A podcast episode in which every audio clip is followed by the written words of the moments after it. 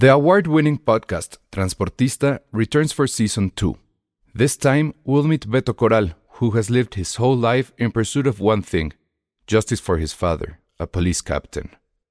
Captain Coral was mysteriously murdered shortly after leading the search block that captured and killed notorious drug lord Pablo Escobar. Listen to Transportista Who Killed Captain Coral?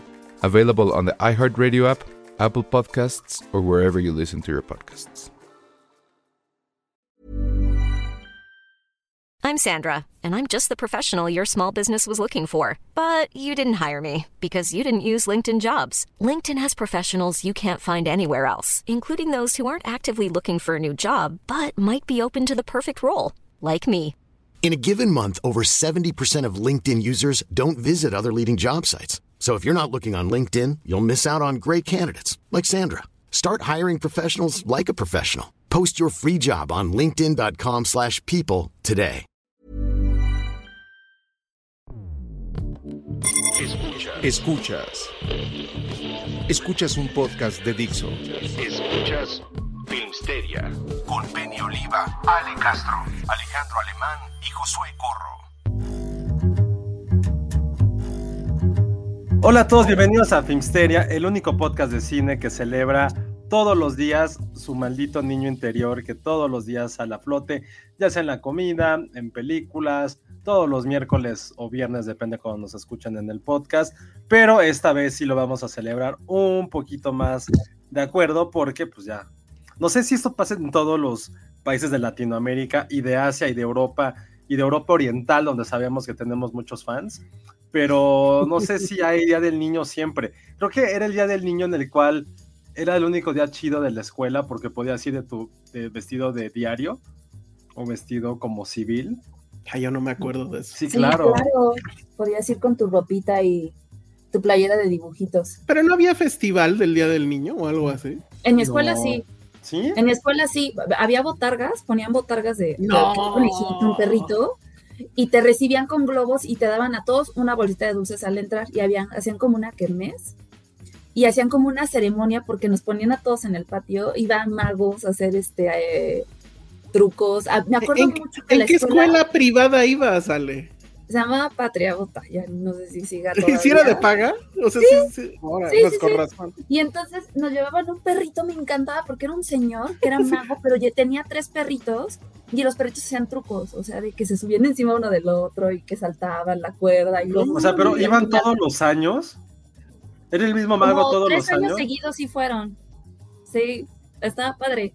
Entonces Pero luego pues visto el show, era como, cámbiale señor, ya haga otra cosa distinta. Ah, No, son perritos. Te encantaba, O sea, eran perritos, Josué, tú- no tú verías y luego perritos, Te acercabas ajá. al señor y lo puedo agarrar, señor. Sí, sí, sí. Entonces ya estaba un ratito, se iba y pues ya era, era día de jugar todo el día. Creo que teníamos clase ahí a lo menso como. como No, una no había hora, clases. No me acuerdo que hacíamos nada. Y ya, o No sea, me era como la kermés. Los papás llevaban como, o sea, había como stands de comida y así. Estaba padre. Mira, Itzel. Itzel Coca, que eh, ella sí sabe de la vida, no como nosotros que somos unos ignorantes, dice que el Día Internacional del Niño y la Niña es en noviembre. Y acá en México se hizo el 30 de abril en referencia al primero de mayo como Día del Trabajo. O sea, para hacer No un entendí. puente o cómo. Ajá, no entendí esa parte. Pues yo Porque creo, pues ¿no? los pinches nietos ni trabajan, o sea, el siguiente día Pues no, pero podrían así no ya haber ido papás, y no pasa nada. pero así los papás te podían llevar de vacaciones tal Yo no recuerdo que a mí de niño me festejaran el día del niño. No, a mí O tampoco. sea, no me daban regalos ni nada, no sé, A no, mí yo tampoco, sé. pero mi mamá nos pedía pizza. ah, buen punto. bueno, sí. Sí, o sea, así que me dieran regalo por el día, era como, ¿qué? que sí le llegaba a decir a mi mamá, sí, ¿por qué no me da regalo? Pues como por, ¿por qué no me da Existes, regalo tu, re- mí, tu no? regalo es nacer, tu regalo es que no te No, pero nos pedía pizza, siempre nos pedía pizza.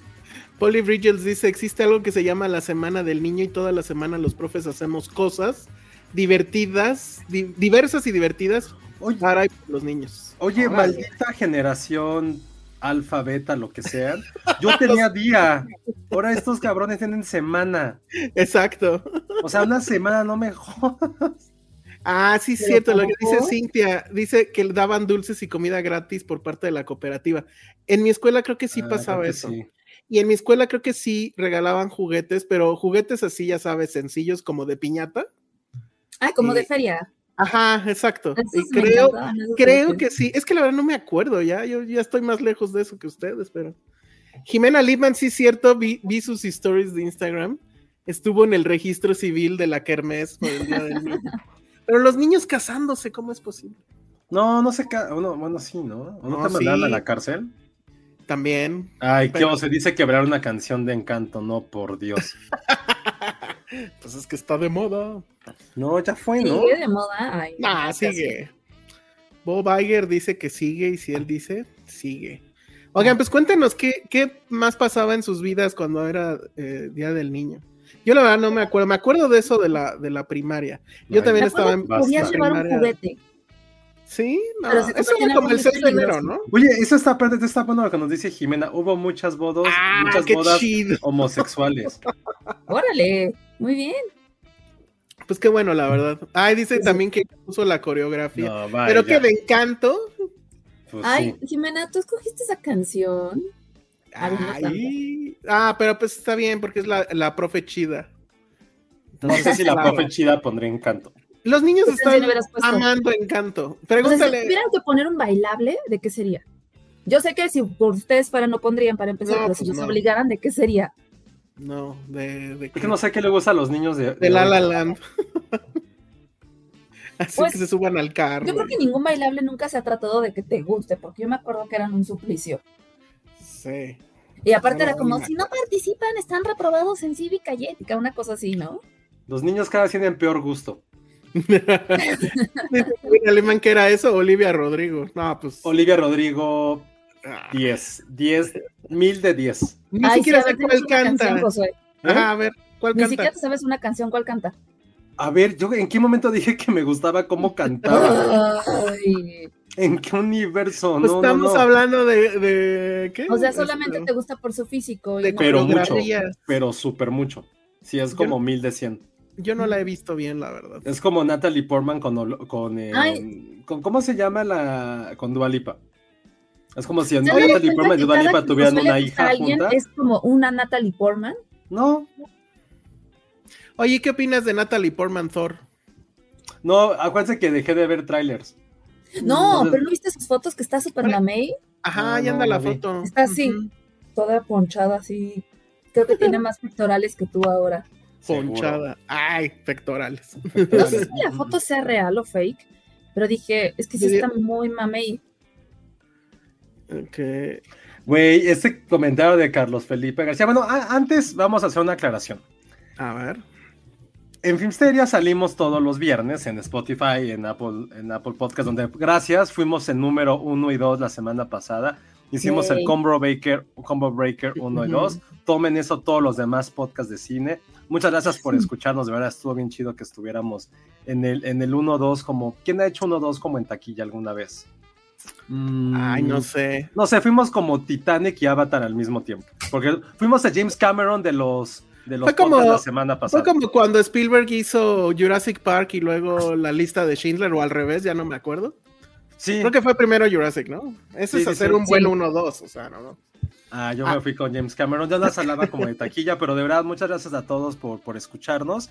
Y para la gente que nos escucha, evidentemente, en estas plataformas, pues tenemos nuestro podcast en vivo, que lo hacemos por YouTube. Siempre son los miércoles, de repente lo hacemos los jueves. Entonces, gracias también aquí por, por escucharnos. Y, eh, y de repente van a ver que decimos comentarios de todos, de todas nuestras amigas y toda la gente que nos está hablando por en el en vivo, entonces no se saquen de onda por eso. Y justamente un gran comentario nos acaba de decir Carlos Felipe García, que Elsa es como tu fantasía hecha realidad. Nos dice, en mi escuela el director se disfrazaba de, Ma- de Batman y montaba un show pelea coreografiada con villanos. No mames. Creo que ese es el mejor director de la vida. Totalmente. Pero yo no sé, o sea, la verdad Aunque es que creo que se hubiera prestado mucho a buleo. Me imagino como Exacto. un skinner y Los niños- burlándose de él. los niños usualmente son muy crueles. Yo la verdad Sí. creo que sí me hubiera burlado de él después, ¿no? El director No. Batman. Hay licenciado Batman, ¿vieron? No, un tal si el, director estaba medio mamado o algo así, pues Ah, a le lo quedaba. mejor, a lo mejor. Y si no, de todos modos aprecias que haga eso, ¿no? O sea, Carlos no Felipe, dinos que hay video y que lo subiste a YouTube, por favor. No, que tu sí está que tu bonito. Mamá lo subió a YouTube. Hago memoria de que los maestros de repente sí tenían detalles padres con nosotros y nosotros éramos unos culeros, así de. Ay, no, Es para forzar el carácter de los adultos. Sí, en mi primera no había eso, ¿eh? Jamás se vistieron de Batman ni de Superman ni nada. Pero está increíble que eso pase, ¿eh? La verdad. La verdad está bien Sí, bonito.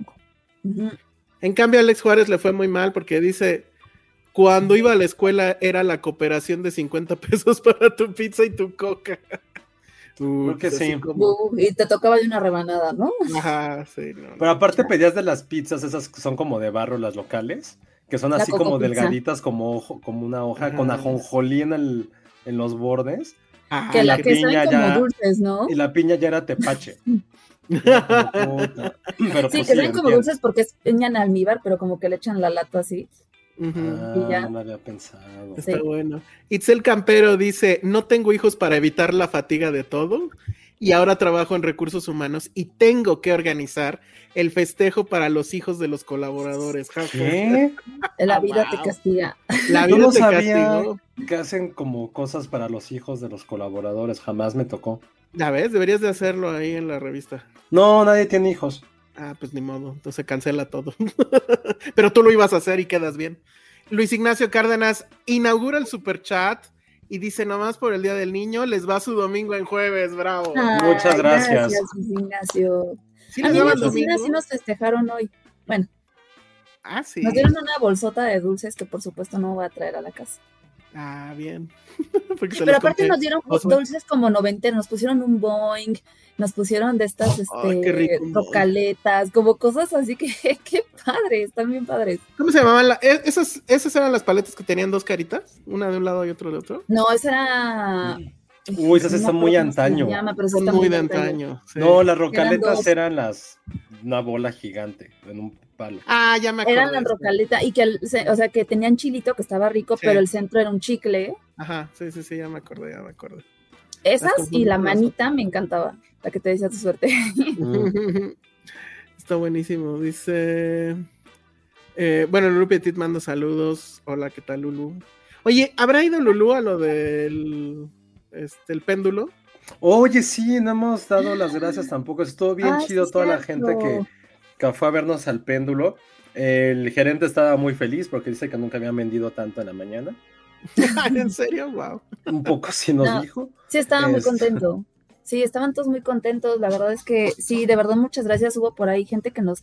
Alguien que, no, perdón que no me recuerde su nombre, fue desde Dinamarca, ¿sí nos dijo? ¿De No, a ver, no, a ver, Ale, ya, a ver. Me estoy inventando. No, no. Gracias a todos primeros por, por ir. Eh, estuvo padre, estuvo muy chida la plática, estuvo bien todo lo que este, nos como que comimos, estuvo padre. Y la verdad, pero lo mejor, la neta, y va a sonar bien cursi como de nuestra parte, fue que ya cuando acabamos el podcast, pues la mayoría de los que fueron o que no tuvieron pena se acercaron a nosotros, eh, tomamos fotos, estuvimos ahí platicando, no pidieron eh, autógrafos, lo cual estuvo bastante, bastante, bastante triste, pero eh, una, eh, una chica, una podescucha que venía, estaba de vacaciones y que es de Holanda, bueno, que vive en Holanda más bien, eh, Mm, pues sí, le estamos mandando saludos. Nos dijo algo bien padre, que, que le gustaba mucho como escucharnos porque se sentía que estaba otra vez en México, ¿no? Entonces, comentarios, la neta, estuvieron bien, bien padres. Nos dejó unas galletas. eh, Elsa te dejó una, pero evidentemente no va a llegar. es obvio que no va a llegar. gracias. O sea, no. No. no, va a llegar. O sea, no pueden dejarme a mí cosas dulces a la- al- así a la mano. No van a llegar, no van a pasar. Todo Ni a- mal. Ni a Penny, porque yo vi a Penny ahí en el video No. este, entrándole durísimo al pan. Ah, uf, es que el pan ¿Salimos estuvo muy pan? bueno. Sí. Es que alguien, alguien, no, es que Jaime nos, nos eh, puso stories. sí. Jaime es experto en tomar los peores momentos. Salía así de "Uh", comiendo. Dice Alex Juárez, yo me divertí mucho en el péndulo con ustedes y me comí un delicioso pan francés. Pude abrazar a Ale y a Penny. Ah, Sí. Eh, Oigan, y por cierto, qué rico se desayuna en péndulo, ¿eh? Está Oye, cañón. sí, no Yo lo sí. recomiendo mucho. El pan está bien bueno. Las sí tiene- enchiladas suizas son todo un hit. Que a quién le aventaron más calzones, dicen aquí. No, pues era desayuno. Eh, No, no. Si hubiera sido cena, tal vez pasaba, no sé. Exacto. Oigan, pues este, ojalá se repita para que ya pueda ir. Sí. Y, bueno, sí, quienes están preguntando, efectivamente tuve COVID, por eso no pude ir el, el sábado. Este, pero ya, ya pasó, ya estoy bien. Las, las vacunas funcionan, por si alguien todavía lo, lo duda. Este, sí, sí funcionan. Entonces, bueno, pues aquí estamos. Estamos todavía esperando, bueno, estoy esperando todavía que pasen un poco más de días ya para poder salir y, y no contagiar a nadie, pero la verdad es que ya, ya pasó lo, lo, fuerte, que no, que fue simplemente como tener un catarro muy, muy fuerte. Entonces. Ah, bueno. Uh -huh. Así es, qué bueno, ¿no? Qué bueno. Pero sí, este, nuestra amiga de, de Holanda, nada más quien que nos manda ahí como un mensaje por Instagram o Twitter para recordar su nombre y ya le dijimos que si quiere que, diga, que digamos algo en particular, que hablemos con cierto acento, nos los diga y que se siente en casa otra vez. Entonces, gracias por las galletas holandesas, gracias porque ya me comí la de Elsa, falta la mía también, pero ya la de Elsa ya, ya fue. Híjole. O sea, sí me la comí ese mismo día. que sí es mi primera vez, sí, fue mi primera vez. ¿Con COVID? Sí, que lo que estaba yo diciendo es que ya tengo que comprar un melate, porque cuando estuvo la, la gran ola, pues sí me salvé, y ahora que son 100 contagios al día, ahí voy. Entonces, pues mejor. Pues sí, claro, obviamente. Imagínate haber, haberse contagiado de esto sin vacunas, pues sí de haber sido de terror, ¿no? Pero Horrible. Bueno, pues ahí está. Si no se han vacunado, las, o sea, yo ya tengo tres, obviamente. Entonces, pues aprovechen que ahorita ya dejaron de hacer su estupidez esta de que nada más en un sitio y todo eso. Creo que ya está en el Walmart, ¿no? Están vacunando, entonces. Ah, sí, ya me toca a mí. Pues sí, aprovechen, sí, la verdad, también. que ahorita ya está fácil y que no hay que estarse yendo al gringo o cosas así para poderse vacunar. Pero bueno, pues ahí estuvo ya. El long, el long COVID, ¿qué tal? Pues no, eso yo no creo que va a existir, ¿eh? Todavía tengo así de repente, si me escuchan la voz, no, es todavía, no está todavía así al 100 pero está padre porque creo que me escucho un poco más sexy. Entonces, este, pero no, no, no sé si va a haber como tal long COVID y eso, ¿no? Pero bueno, en fin, eso fue lo que pasó. ¿Tú qué tal te la pasaste, Penny, en el péndulo? Muy bien, la verdad, muy bien, estuvo muy bonito. Este, comimos pan. A mí no me, to no, no, me, no, no me tocó el desayuno porque me tuve que ir. Oh. Tenía una cita en el eh, Polanco a la una. En el nutriólogo. Hoy sí llegué, pero llegué así como, ya sabes. Ay, qué bueno. Pero estuvo muy padre, me, me, la pasé muy bien y además la película está bien bonita, Elsa. ¿Sí la viste? No, pues no, no pude, no, no pude no. verla. Sí, vela, está, está muy linda, la verdad. A mí se me gustó mucho. Entonces, sí, estuvo padre. Y había silloncitos, y había gente desayunando, y de pronto nos veían así como de quiénes son estos. Porque obviamente estaban ahí. Yo justo, yo justo ya traía un speech preparado para eso, pero bueno. ¿De qué? Cara. Pues es que yo dije, los, las, la demás gente que está desayunando y que le estamos perturbando su desayuno. Ah, algo dijo Josué, no me acuerdo qué fue, pero, pero sí, o sea, sí. Que, sí, que, sí. que, hubiera estado sí, padre es... que dijeran de qué querían que, hablar, que habláramos y así. Pero bueno, la, sí, ojalá se repita. La verdad es que, o sea, lo que vi, porque vi el, el en vivo, eh, porque se transmitió, si se lo perdieron, está ahí, aquí pues, en nuestro canal de YouTube. Eh, pues la verdad es que estuvo muy bien, o sea, el, el lugar, aparte ese, ese, lugar es increíble, o sea, es muy sí, es bonito, bonito la arquitectura pero cómo lo arreglaron en forma como de auditorio para la gente que iba exprofeso a eso. Y pues sí, los que estaban desayunando arriba, porque sí tiene como dos pisos, este, pues también se tuvieron que chutar todas las babosadas que se dijeron, pero este, la verdad es que estuvo creo que bastante, bastante bien. ¿no? Cuando el tour en la República? No, pues necesitamos patrocinios, Adriana, dice Adriana Espinosa. ¿Para cuándo el tour? Nos encantaría. Pues, no sé. Nos encantaría ir a playas del. Vamos a, a Cabos. Sí, me urge. Sí, por favor. Una playita, sí. Bueno, que, va, que, vayamos a Querétaro, dice Alicia Navarro. ¿Mm? Puede ser, está más cerquita. A Guadalajara, dice Alexa, Alexa oh, Lima. A Cuernavaca, Jimena Lima, que Jimena Lima vino desde Cuernavaca Ay, a, sí. a, estar con nosotros en el péndulo. Sí, sí, sí. A, a su alberca inflable, tiene alberca inflable. Estaría increíble es que hacerlo. Con ese clima se necesita, aunque sea. Estaría eso. increíble hacer uno desde la alberca inflable de Jimena Lima. Totalmente. Sí, con, este, con, este, clima, sí. Ajá. Sí, así Penny en bikini, en poncho bikini. en poncho bikini. Muy bien. Sí, hay como unos ponchos bikinis, pero no se llaman poncho bikinis, se llaman tanquinis. Ah, son como, como estos que son como que como si trajeras una blusita así. Ujú. Están padres. Pero es lo más cercano al poncho bikini, yo creo. Ah, pues está buenísimo. A Querétaro también, y dice que él nos pone el salón de eventos, dice BAM Studios, muy bien. Querétaro sí nos queda cerca. Deberíamos, deberíamos hacer votación. Vengan a Jalapa, dice Iván Chimal, muy bien. Pues dejen, juntamos lana o a ver cómo le hacemos, ¿no? Pero bueno, muy bien. Sí, pues de cómo llegamos o qué. Exacto, saquen el teletransportador. Ajá. Exacto, ¿cómo llegamos? Bueno, pues sigamos, para no, para no romper el tema. Ah, a ver, Penny, ¿tú tienes anécdota de Día del Niño en la escuela? De Día del Niño en la escuela. O sea, como de. es que a, a- Ale decía que, por ejemplo, iba un mago a su escuela y Ah. hacía trucos con perritos. ¿eh? Ay, sí. Creo que, creo que nada más, así como que nos daban dulces. No recuerdo algo así como muy especial, ¿eh? O sea, a lo mejor no estaban tan buenos. Creo que nada más nos daban dulces y así. Una bolsita de dulces. O nos dejaban, nos dejaban, este. Ah, ya me acordé. Había como un recreo muy largo. O sea, como que en lugar del recreo normal nos daban como una hora. Y nos daban dulces, entonces estábamos. Pero sí había clases ese día. O sea, clases normales. Sí, sí, pero, Sí, pero ves, creo que se pues, acababa como a la mitad, una cosa así. Yo también pero- recuerdo algo así, ¿eh? No era Sí, de que pues es lo todo que yo el decía, día. que sí estabas en el salón, pero haciéndote tonto, realmente no. Ajá, o sea, como que te llevaban una- cosas. a colorear o alguna tontería. Exacto, ajá, sí era como, como muy así. Pero no recuerdo uno en especial.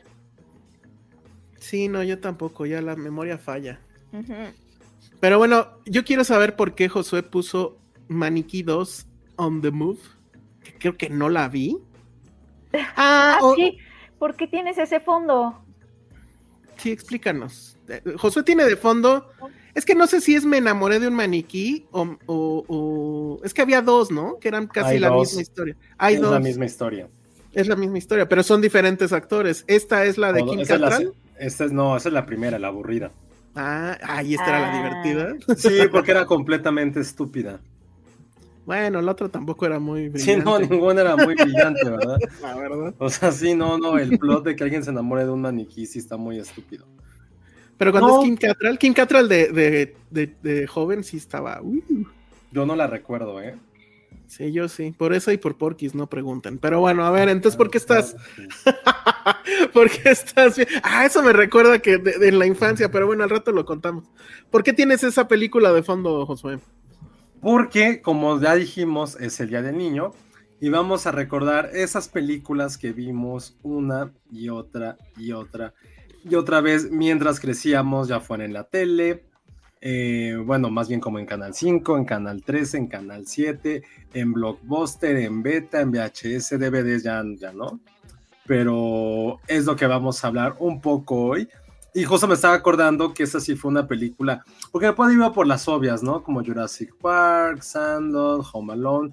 Pues de repente pensé así como de, pues sí, que era una película como que veía mucho y que por ejemplo también la veía mucho como con mi hermano y todo eso. Era, esa era esta película completamente estúpida, pero muy, muy divertida. Tenía muchísimo que no la, no la veía, la busqué. Y la vi, y me acordaba de los diálogos. eh, y creo que esa sensación como de tener como ese flashback de algo que tenía mucho que no veías.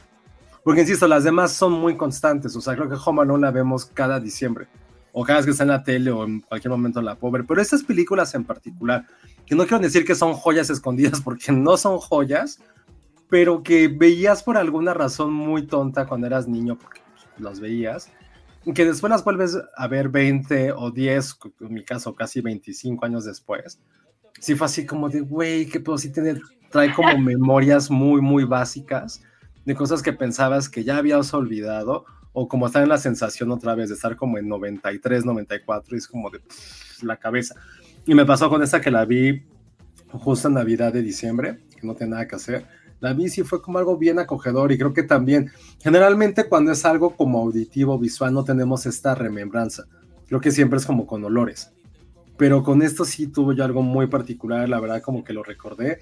Y para quien no ha visto, no sabe de qué hablamos, se llama Me enamoré de un maniquí 2, que es la Mm. cosa más estúpida que puede haber.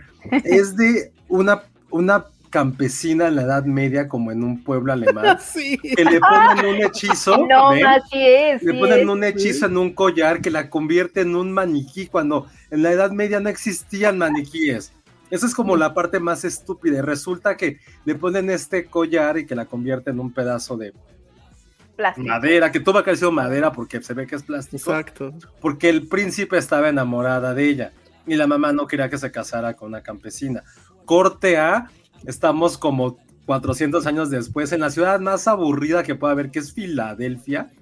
Y sobrevivió, sobrevivió todo el maniquí. Ah, sí, porque aparte la mujer esta, la, la, la maniquí, cuando la conviertan a la campesina, este, este pueblo alemán, que no, en este país como de centro de Europa, le cae una maldición que va a llover durante mil años. Entonces, el único atractivo turístico es la maniquí. Es lo- en serio, lo que siento es la cosa más estúpida. Ya, pronto, la maniquí se va a Filadelfia, el príncipe lo ha reencarnado como en un güey que es como el becario de marketing. El güey tiene que poner, ayudar a, poner un, Un tal, show. un tal Andrew McCarthy. No, no, es En la primera. En la primera. Pero la dos, en la dos es la- exactamente lo mismo otra vez. Sí, un poco. Es que en la primera. Porque ahorita güey- estás contando la uno, la uno Sí, es no, todo no, eso. es que en la primera, según yo, el güey diseñaba maniquíes.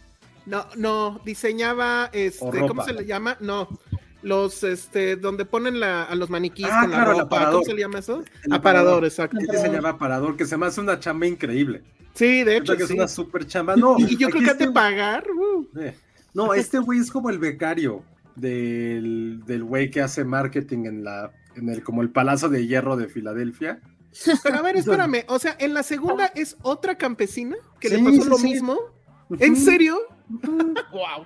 O sea, pero, pero, o sea, lo, estás hablando de la 2 porque esa fue la que marcó tu Sí, yo la infancia. uno la vi muy poquito, pero la dos sí es Ah. súper Es que, pero la trama es exactamente igual, Sí. so far. Exactamente Pues, igual. Hay muchísimas que son así, o sea, No, pero no mames. Pero tiene razón, Madame Tussauds. En esa, Claro. en esa, no puedo decir trilogía, en esa saga tenía una canción muy melosa y muy ochentera. Que era yo canté esa canción en mi primaria. Por- Nos pusieron a cantar esa canción en la clase de inglés y nos la teníamos que aprender para presentarla. Qué oso. Oye, qué loco que está pasando esto. Ya, ya nos, pues, nos están empezando a comentar. Dice Iván Chima, yo vi mil unas veces Jumanji.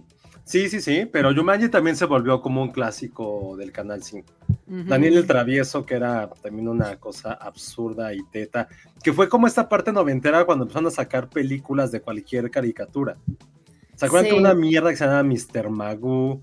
Sí, Que Sí. estaba Harry Bullwinkle, bueno, se- no me acuerdo cómo se llamaba. con, con De Niro, ¿no? Con? De Niro y Kate y, no, sí. y, y René Russo. Sí. Creo que fue la primera de De Niro, o sea, cuando De Niro así ya empezó a aceptar cualquier mamada, ¿no? Sí fue así. Ahí iba, ahí iba. Yo sí hice mi listita de películas noventeras. Ah, pues a ver, venga. Pero a ver, nada más deja ¿Cuáles terminar. Nada más una. Antes, antes de abandonar, este, me enamoré de un maniquí. Dos, ¿El, el negrito es el mismo de la primera? sí. Ah, porque es un. Pues es un negrito gay, pero es muy chistoso. No, pero en la vida real. eh, ¿Es yo- igual? no, yo siempre pensé que sí era del movimiento, de la comunidad. Es No, Mesh, el- Meshash Taylor se llamaba, creo. No, el güey sí, o sea, el güey era heterosexual y creo que sí era algo como del ejército, o era como exatleta o algo así. Órale. Entonces, como, pero es que lo hace tan bien en su papel, tan, tan bien, que sí es como de, güey, qué gran actor era. Aparte hace como dos o tres papeles en la película. No sé dónde la puedan ver, no tengo la más remota idea, pero sí son cosas que, La que 1 sí, estaba me en alguna. muchísimo a mi infancia. Sí, la 1 sí estaba en alguna eh, plataforma, la 2 la verdad no sé. Uy, Alex Juárez te va a hacer muy feliz, Penny. Pone, para jaladas, cheque en blanco, completamente. Cheque blanco. Es de las películas que arruinaron nuestra vida monetaria. Monetaria y económica. No sabemos hacer impuestos. Creemos que cuando crecimos dijimos, güey, con un millón de No le vamos a la culpa a la película, felices. Yo sí le echo la culpa a Cheque en Blanco de que no se Yo le echo la culpa a Cheque en Blanco de que los niños quieran, o sea, de que quieran ligarse. O sea, es que el niño se quiere ligar aparte a la, a la policía, a esta mujer ahí conquistándola Sí. con regalos. Muy ¿Sí se bien, acuerdan? Eso, eso está extraño. Eso, Eso está está extraño. muy extraño. Y la, y la otra, sí, sí voy a salir contigo. Sí. Pero bueno, El justo señor, el señor Macintosh. el señor McIntosh. Ah, y El la otra que, que dijo Alex Juárez Penny, la gran clásica Tres Ninjas. tres ninjas, aplausos. Totalmente, yo también lo hubiera puesto, pero Aplausos. Esa, esa yo creo que, esa fue la que más vi, yo creo, de chicas, porque además estaba tres ninjas 1 y tres ninjas 2. La 3 ya no está padre porque no son los mismos, pero en la 2 todavía son los mismos y estaban más grandes. ¿Y cuál es mejor, la 1 o la 2? la 1 es clásica. Es que la 1 es muy clásica, la 2 es como, no sé, como ya, ya, ya entra como en, es muy jalada, pero también me gustaba un montón. Oye, ¿no había de tres ninjas que era en un parque de diversiones? Sí, esa es como la 4 Ah. o la 3, no me acuerdo si es la 3, pero ya no están los mismos, ya son otros niños. Y salía un luchador. ¿no? Ajá. Salía Hulk Hogan, yo me acuerdo. Y luego creo que en la 4 se van a Japón, una cosa así. Güey, Pero no igual. que hubo cuatro. Es que lo que más me sorprende es que hubo cuatro. Creo que sí. ¿Hubo cuatro? No manches. Sí, o sea, es es como, que- oigan, señores de la distribu- de la productora, ya la gente que era fan ya creció. O sea, ya no le importa Pero, tres ninjas. pero además yo sí la hubiera visto si hubieran sido los mismos. Ah, claro. Que hagan un regreso, tres ninjas. O sea, como tres hombres y un No. bebé, tres niñas, tres ninjas 20 Ya años los, después. ya los busqué y creo que no están en condiciones. ¿No? Ya se volvieron alcohólicos panzones. eh. Sí, ya. Pues es que Oigan, ya, estoy para- viendo quién dirigió Cheque en Blanco. Ajá. Es un tal Rupert Wainwright. Y chequen su filmografía, está padre. Él es el director de Stigmata. Eh, No, todo no- regresa, ven, es el, multi- es el multiverso Filmsteria. Es el director de? Stigmata. Y dirigió uno de los videos más locos de MC Hammer, el de Too Legit. Too Legit to Quit. ¿Eh? ¿A Eh, tú leche con Quick. Tu leche con Quick. Ajá. Órale. Y creo que nada más. Es lo único que hizo en su vida. Rupert Bueno, hizo una serie que se llama Wolf Lake. ¿Cómo se llama? Ah, ya lo vi, ya lo vi, ya lo vi, ya sé cuál es. Sí, pero la verdad es que eso de Wolf Lake no, no lo vi. Entonces, bueno, pero pues también Stigmata era buena. Güey, no me acordaba de esta película, la de mi cita con la hija del presidente. Era increíblemente estúpida y genial. Ay, no, esa no, No, te creo la- que Ya no. Ya no me acuerdo nada. No. Que Sí, salía, salía, el, salía el hermano mayor de Corey Matthews. Pero así se llamaba en inglés, obvio, ¿no? Bueno, sí, ¿así? sí, sí, My, sí, A ver, la chica era súper guapa, pero me acuerdo mucho que salía ese güey que era el hermano mayor. Ah, caray. Y pone juego de gemelas, pero esa sí es muy clásica, Iván. Esa es clasiquísima.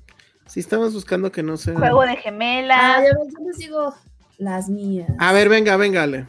Sí, porque dije, a ver, estoy, estaba pensando justamente, yo veía muchísimo Abracadabra, Habrá ¿Cuál que el jardín ese? secreto. ¿Cuál es Es la de las tres brujas, Hocus ¿no? Pocus. Ajá. Ah, Hocus Pocus. Ah. Hocus ¿Se aquí en español Abra- Abracadabra. Abracadabra? Sí, abra- claro. Sí, No sabía. Yo la conocía como Abracadabra también. Me encantaba, pero sí me daba un poquito de miedo, la neta. Sí creía. en la- ¿Esa no es la Jessica Parker ahí? Sí, y se ve muy guapa. También la he Creo que es de visto. las películas donde visto. creo que se ve más guapa. Sí. El jardín secreto me encantaba. Sí, El me jardín encantaba el secreto. jardín secreto. La princesita. La princesita. eh, siento el que el jardín de secreto, hierro. pero siento que el jardín secreto y la princesita son la misma película. Se Mm, me hacen completamente igual. Sí, tienen una, es- tiene una igual. temática similar, ya sabes, huerfanitos. No, Josué, estás diciendo cosas que no, pero ¿eh? no. No, dije yo siento, o sea, siento que son la misma película. Estás sintiendo súper mal. Aunque sí era más fan del jardín secreto porque había una serie, Mm, había una caricatura Pues no. y me encantaba la caricatura y yo quería así, ay, un jardín, qué padre. Ay, La del gigante de hierro. eh, todo el mundo habla aquí de Jumanji y así, pero yo me acuerdo, o sea, hace poquito me volví a acordar de la llave mágica, ¿sí la llegaron a ver? La llave mágica, no, Ay, me sale aplausos. La esa no, me suena, pero no de qué iba. Eso está Eh, increíble, porque era un niño que tenía un roperito y la, y ten- la llave era mágica, entonces él ponía cualquier muñeco adentro de su ropero, Ah, y la abría se Es en llave. Y el muñeco, el muñeco estaba viviendo así. Y estaba padrísimo porque lo que está interesante es que pone un indio y pone a un, este, a un, ya sabes, como un Ponía, ponía a Darth Vader, ¿no? Ponía a Darth Vader y sí Creo salía Darth sí, Vader ahí. creo que sí. Vader. O la estoy confundiendo con Creo otra. que la estás confundiendo. No, pero creo pasaba sí la- lo mismo. No, sí la pone, pero no lo, o sea, nada más lo abre y lo cierra. Creo que sí salía Darth Vader. Creo que sí, sí. estoy- eh, Obviamente me las brujas, Las la original, brujas, no la sí, Sofía que vimos después. Las brujas. Sí. ¿Se acuerdan de una que se llama, no me acuerdo cómo se llama en inglés, pero era un ratoncito duro de cazar? Sí. Esa la veía también muchísimo. Ah, yo tampoco. Casper. Casper. No. Esa está en No. mi lista. Es- es- Esa está en mi lista, Ale. Aplausos. Sí, sí, sí. Matilda, porque, güey, no mames, o sea, toda. Pero a ver, todas esas las veías en. mover un, un lápiz con la mente. Todas esas las veías en VHS, Ale, o en qué? No, Salían en la tele. En la tele. Casper en la era una tele. maravilla, salían en la tele. Yo sí, sí vi sí. Casper en el cine, me acuerdo. Yo Yo- también, también. yo también al cine. Y se acuerdan que No, cuando íbamos no. al cine, siempre fuera del cine había como souvenirs. O sea, siempre había el Sí, puesto que claro. vendía las cosas. Y cuando Bootlegs. fui a ver esa, me acuerdo que mis papás me compraron un, un collar, giga- o sea, pero pesado, duro, de un fantasma. Y brillaba en la oscuridad. No mames. Ay, no manches. Era de Casper, Sí. pero brillaba en la oscuridad. No mames. Era, era un liquidito verde, ¿no? ¿Te tocó? Sí, sí, Es sí. que esa tecnología la tenían los ceñitos estos de los puestos. Sí, sí, sí, sí. Pero desde Star Wars, o sea, yo recuerdo que a mí me llevaron, o sea, yo sí vi en cine la Ajá. última de Star, bueno, el episodio ¿qué es? Seis. Qué 4, viejo. 5, 6, ajá. Un tío me la llevó a ver. No me acuerdo de la película, obviamente estaba yo muy chico, pero lo que sí me acuerdo justo eran los ceñitos estos que vendían y en vez de forma de fantasma era según la espada. O sea, la espada de luz. Ay, qué Ah. Era exacto, me acuerdo que era el líquido ese verde. No me acuerdo si me la compraron o la habré pedido o algo, porque yo sí era bien mamón con eso. Pero este. No, sí yo me acuerdo de eso. todo, lo que fuera. O sea, creo que la última vez que me compraron algo así, o que yo recuerdo haber visto souvenirs al salir, fue cuando fui al cine a ver la de los Power Rangers, que ahí fue donde me compraron mi casco de la Power Ranger rosa. Pero es que yo sí era este niño película. mamón insufrible que quería huevo el merch oficial.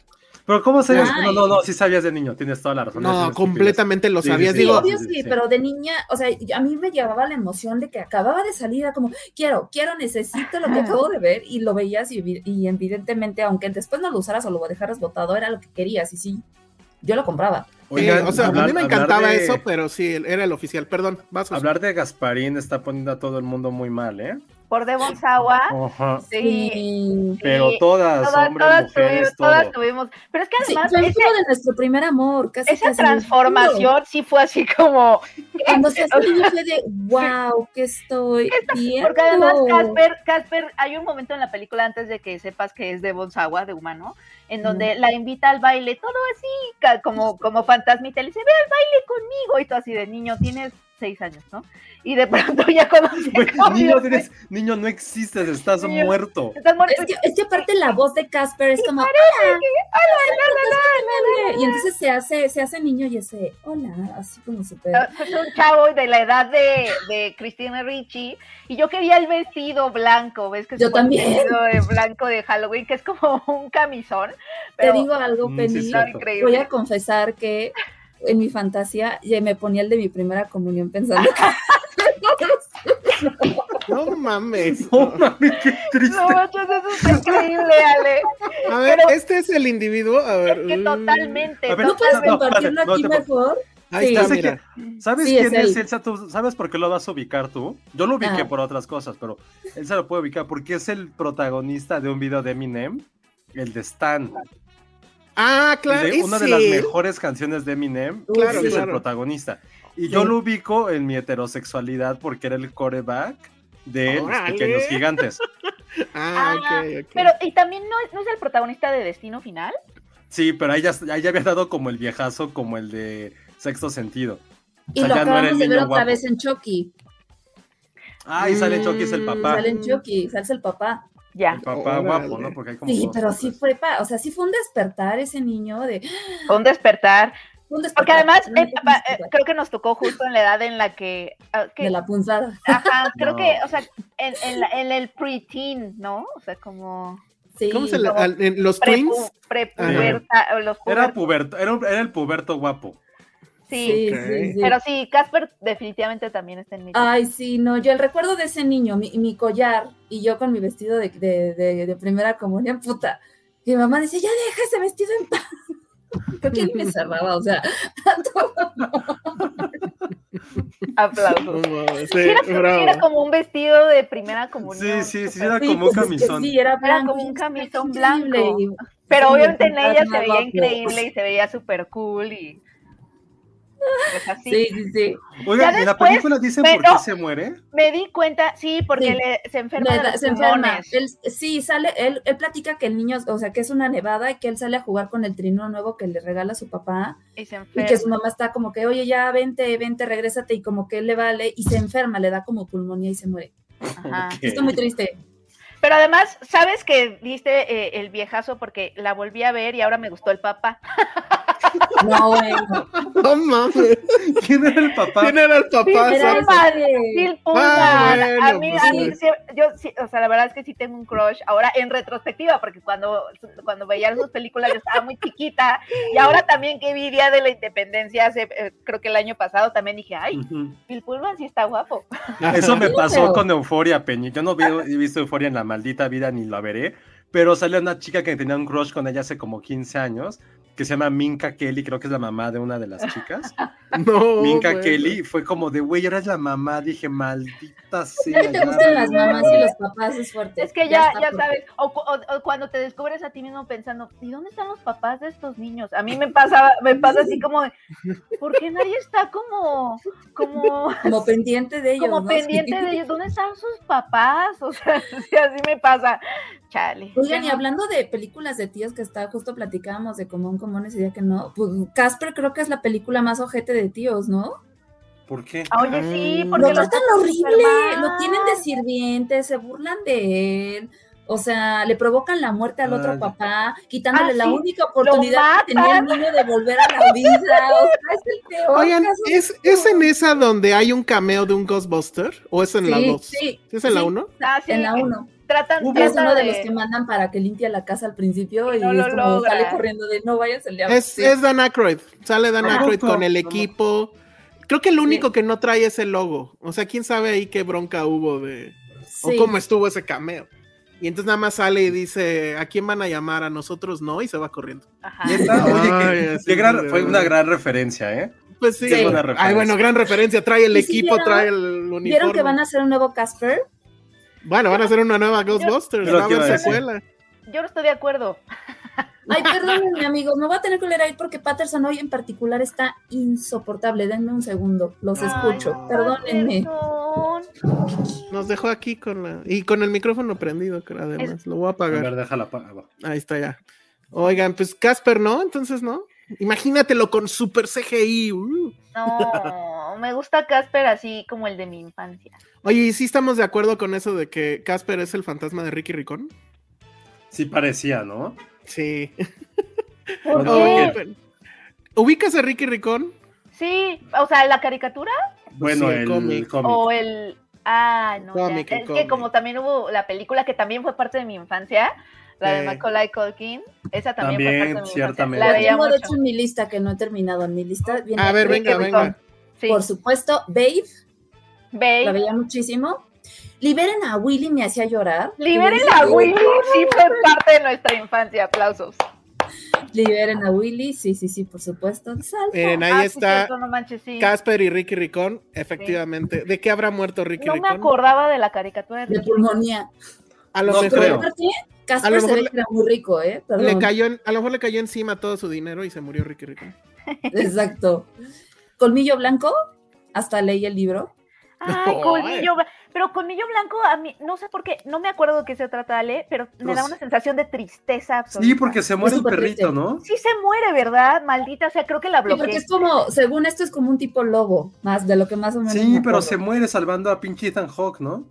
Ajá. Uf, Ah, no, no puedo con eso, no guapo. puedo con Oye, eso. también fue un despertar, ¿eh? O sea, esa película. Ay, ya, le, de- todas te despertaban ahí, te, Oye, te ponían como río que Amazonas. Tú eres el rey de me gustan todas, así que no me puedes decir nada a mí. No, no.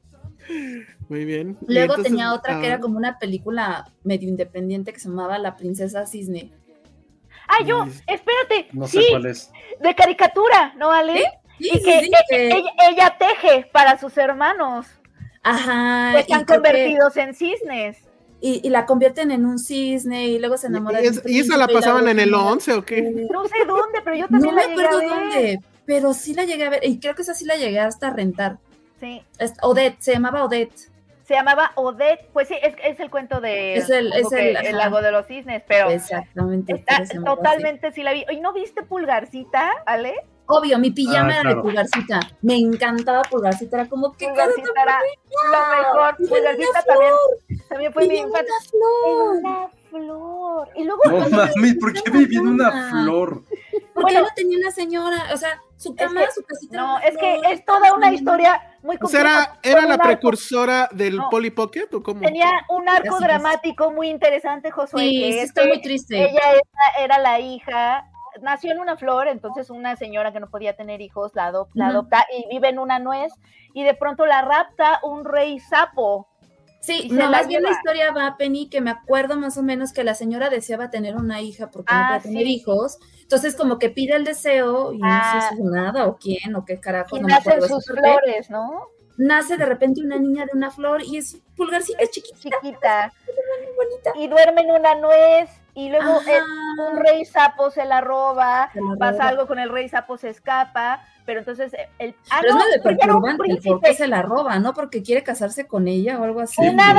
Hay dos criaturas en to- que en toda la película se quieren casar con ella. El, el rey sapo, no, tres, porque el príncipe hada está enamorado de ella. Sí, pero bueno, es el principiada. Es el príncipe hada. Sí. Entonces, bueno, no, es una gran historia, de verdad. Ya, también fue mi, también fue mi, de mi infancia, Ale. Aplausos. Totalmente de infancia. Beethoven, Pulgarcita Beethoven. George de la Selva. George Esa sí me gusta mucho. George, Sí. George, George de me, la selva. me encanta, me encanta tu lista, Ale. Es totalmente también mi infancia. La de George de la Hook, selva. Hook, sí. la de Ay, Capitán. Garfio. Sí, La Hook era muy buena. Pero la verían varias veces. Claro, Yo la de yo la, yo la vi muchísimas veces. Pero la, sí vi, está cagada. la, vi, la vi mil veces, me encantaba de chiquita. Dice Nora Rodríguez, Colmillo Blanco, yo no la recuerdo, pero mi mamá me molesta con que de niña me llevó a verla y salí llorando. No, es que era una Seguro, cosa. sí, estaba súper Sales traumante. llorando, sales Total, llorando. total. Yo no Sí. la vi.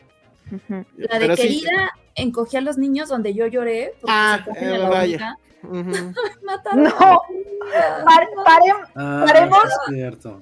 Paremos un momento para hablar de un clásico de clásicos que Cintia está mencionando, que es, ah, ¿vieron la de Caperucita Roja con el Loco Valdés?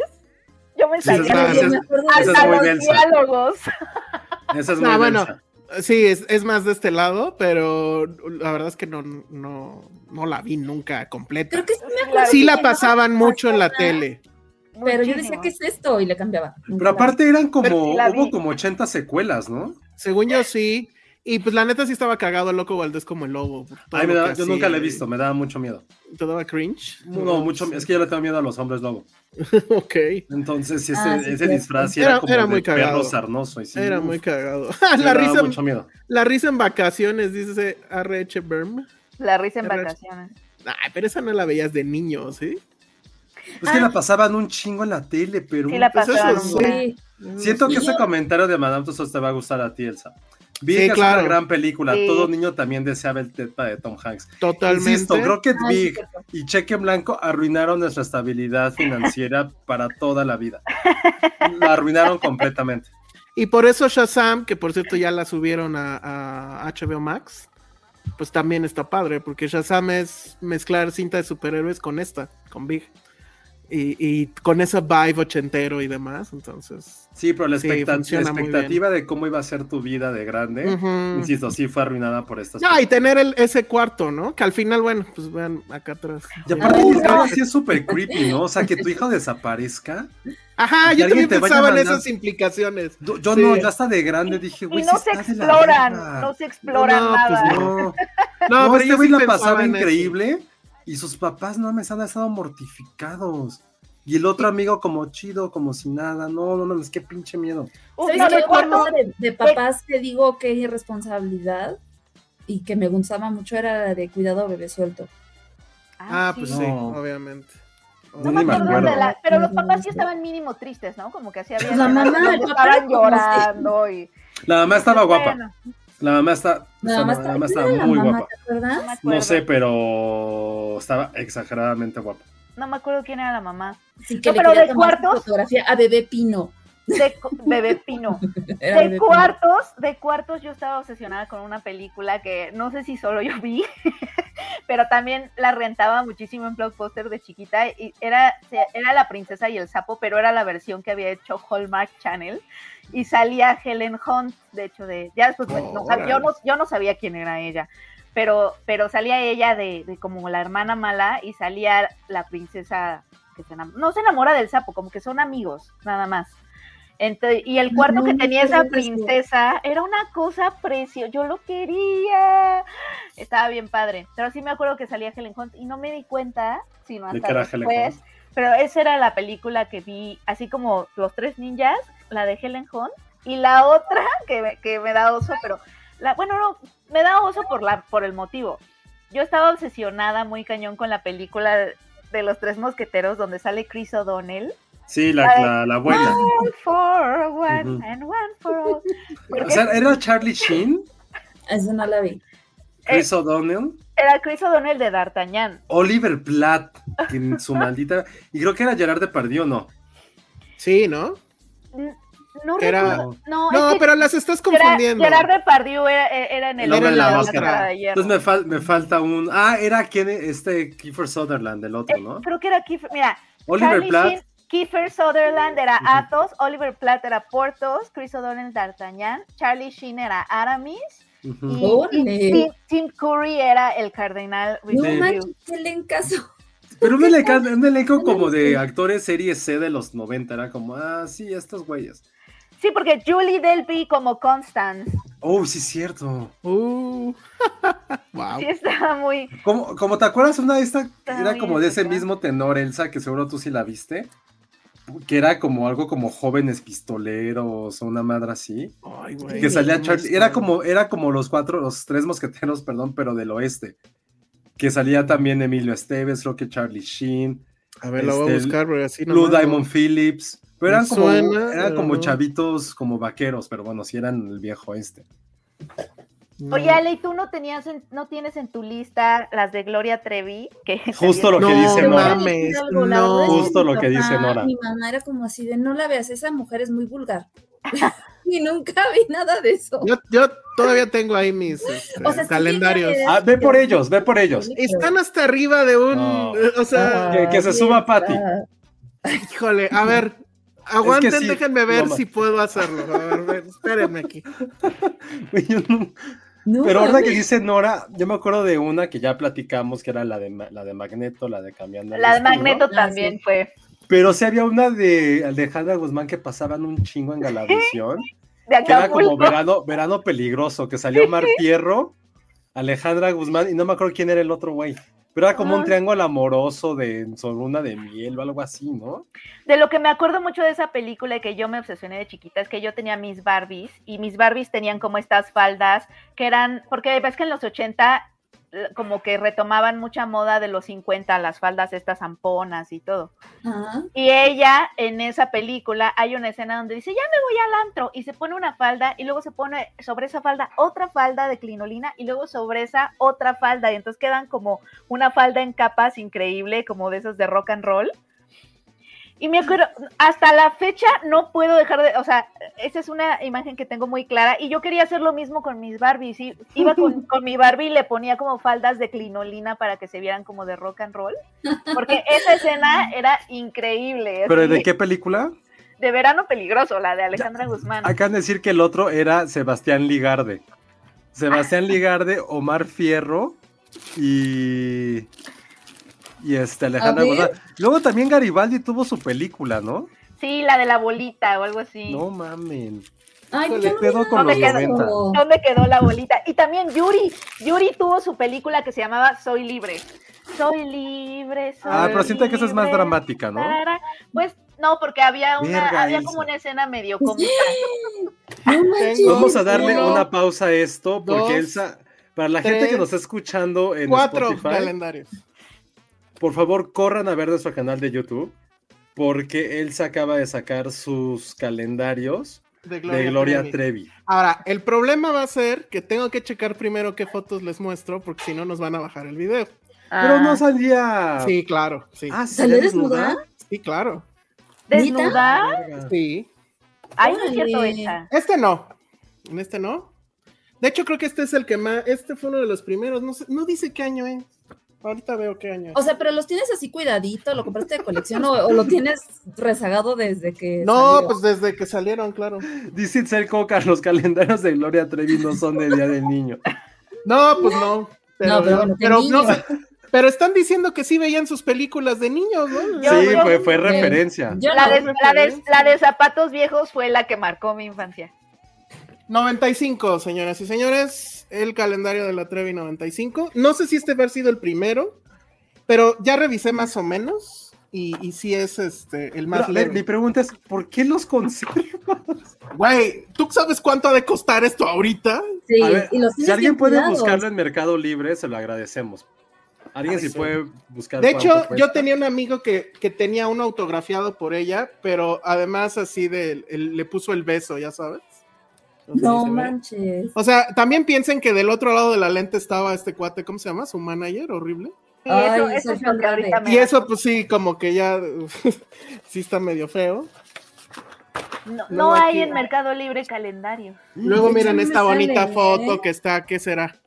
Con unas tejedoras en Oaxaca, o sepa Dios. O sea, Ay, muy white, sí. muy Sí, ¿eh? chale. Sí, es sí, Ay, estuvo súper chale. Sí está, Luego envejeciendo, esta- sí está envejeciendo mal el, el calendario. No, este envejeció mal a los dos días. Este, aquí con la cruz, ¿no? Eso también seguramente debió de haber causado muchos problemas. Oye, pero Esta- sus, sus fotos son temáticas a los meses o no? Sí, sí, sí. Ah, no. Oye, pero aparte, ¿cuántos No, años tenía no. ella ahí? ¿Como 16? O sea, No, si era no haber tenido ¿verdad? 20 algo. sí. Pero, pero sí la, el, el asunto de que las chavitas sean parte. Ay, no, sí está Bueno, y aquí, por ejemplo, esto sí también causaba mucho escosor porque eran pues chicas besándose, ¿no? Y ahí, ah, bueno, y ahí se veía una foto de ella toda besuqueada. Ahí sí se alcanza a ver, ¿verdad?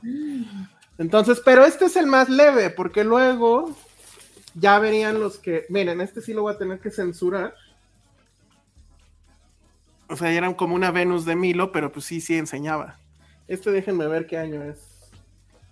Y lo destapa cuando lo- ¿Sí se vio? Ah, no es cierto.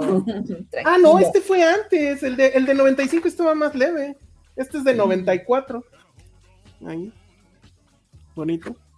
Pero creo que la portada sí era la más, este. El más aquí. Y pues así por el estilo. Ah, recuerdo que esta también. Hubo muchos comentarios en la prensa respecto a esta. Sí, Porque cómo es que los condones y no sé qué. No manches. Y bueno, aquí otro. Sí, sí, era ¿Ya como de mecánico. No, por supuesto que eran de mecánico. Y sí los tenía yo en mi recámara y pues nunca me dijeron nada. Qué bien, ¿no? Pues supongo, sí. Este, esta Nora, nunca pensé que mi comentario llevara a esto. Sí, gracias, Nora. La culpa fue de Josué que me retó. Pero a ver, es que estoy buscando de qué. Pero, o sea, pero sí me sorprende el buen estado en el que están. Sí. Pues sí, pues es que son de Lo- colección. Los tienes, los tienes. Esta foto, la verdad, sí me gustaba, porque era. Para, de- estoy describiendo para la gente en Spotify y en iTunes. Es ella, o sea, Gloria Trevi, con un vestido. ¿Qué estilo de vestido es esto? Bueno, muy corto, no sé cómo llamarlo, pero es celofán. O sea, es en realidad un, un vestido de celofán. Mm. O sea, hace un vestido transparente. ¿no? Entonces, El OnlyFans de los 90. El OnlyFans de los 90, este es el del 97. No, y no tengo todos. Ah, hay uno muy bonito y ya con ese yo creo que ya acabamos. Pero pues también lo voy a tener que censurar. Donde es ella como Venus de Milo. Oh. Ah, pero ahí sí literal es como ven. Sí, literal. O sea, están como si fuera parte del, del cuadro. No, no, me dan ganas de voltear la cámara para que vean la cara de Patty. Pero como todo es- tiene cara de enfermita también, entonces Ay, saludos bueno. a Pati. De desaprobación. Así es, y eso fue, eso no fue mi infancia, eso ya, yo recuerdo perfectamente bien que el primer disco de Gloria Trevi salió cuando estaba yo en primero de secundaria, y obviamente no lo compré jamás, pero cuando salieron los calendarios y dije, híjole, creo que eso sí lo tengo que comprar. y pues, No, bueno. Sé si ya checó alguien en- en- del público cuánto cuestan ahorita. No les no hay.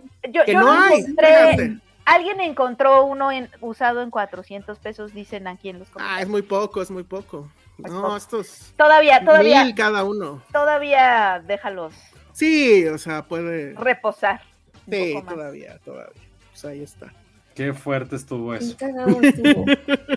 No, Y o sea, luego- me sorprende el buen estado en el que están. Bueno, los tenía guardados aquí en una bolsita y todo, porque pues, pues sí.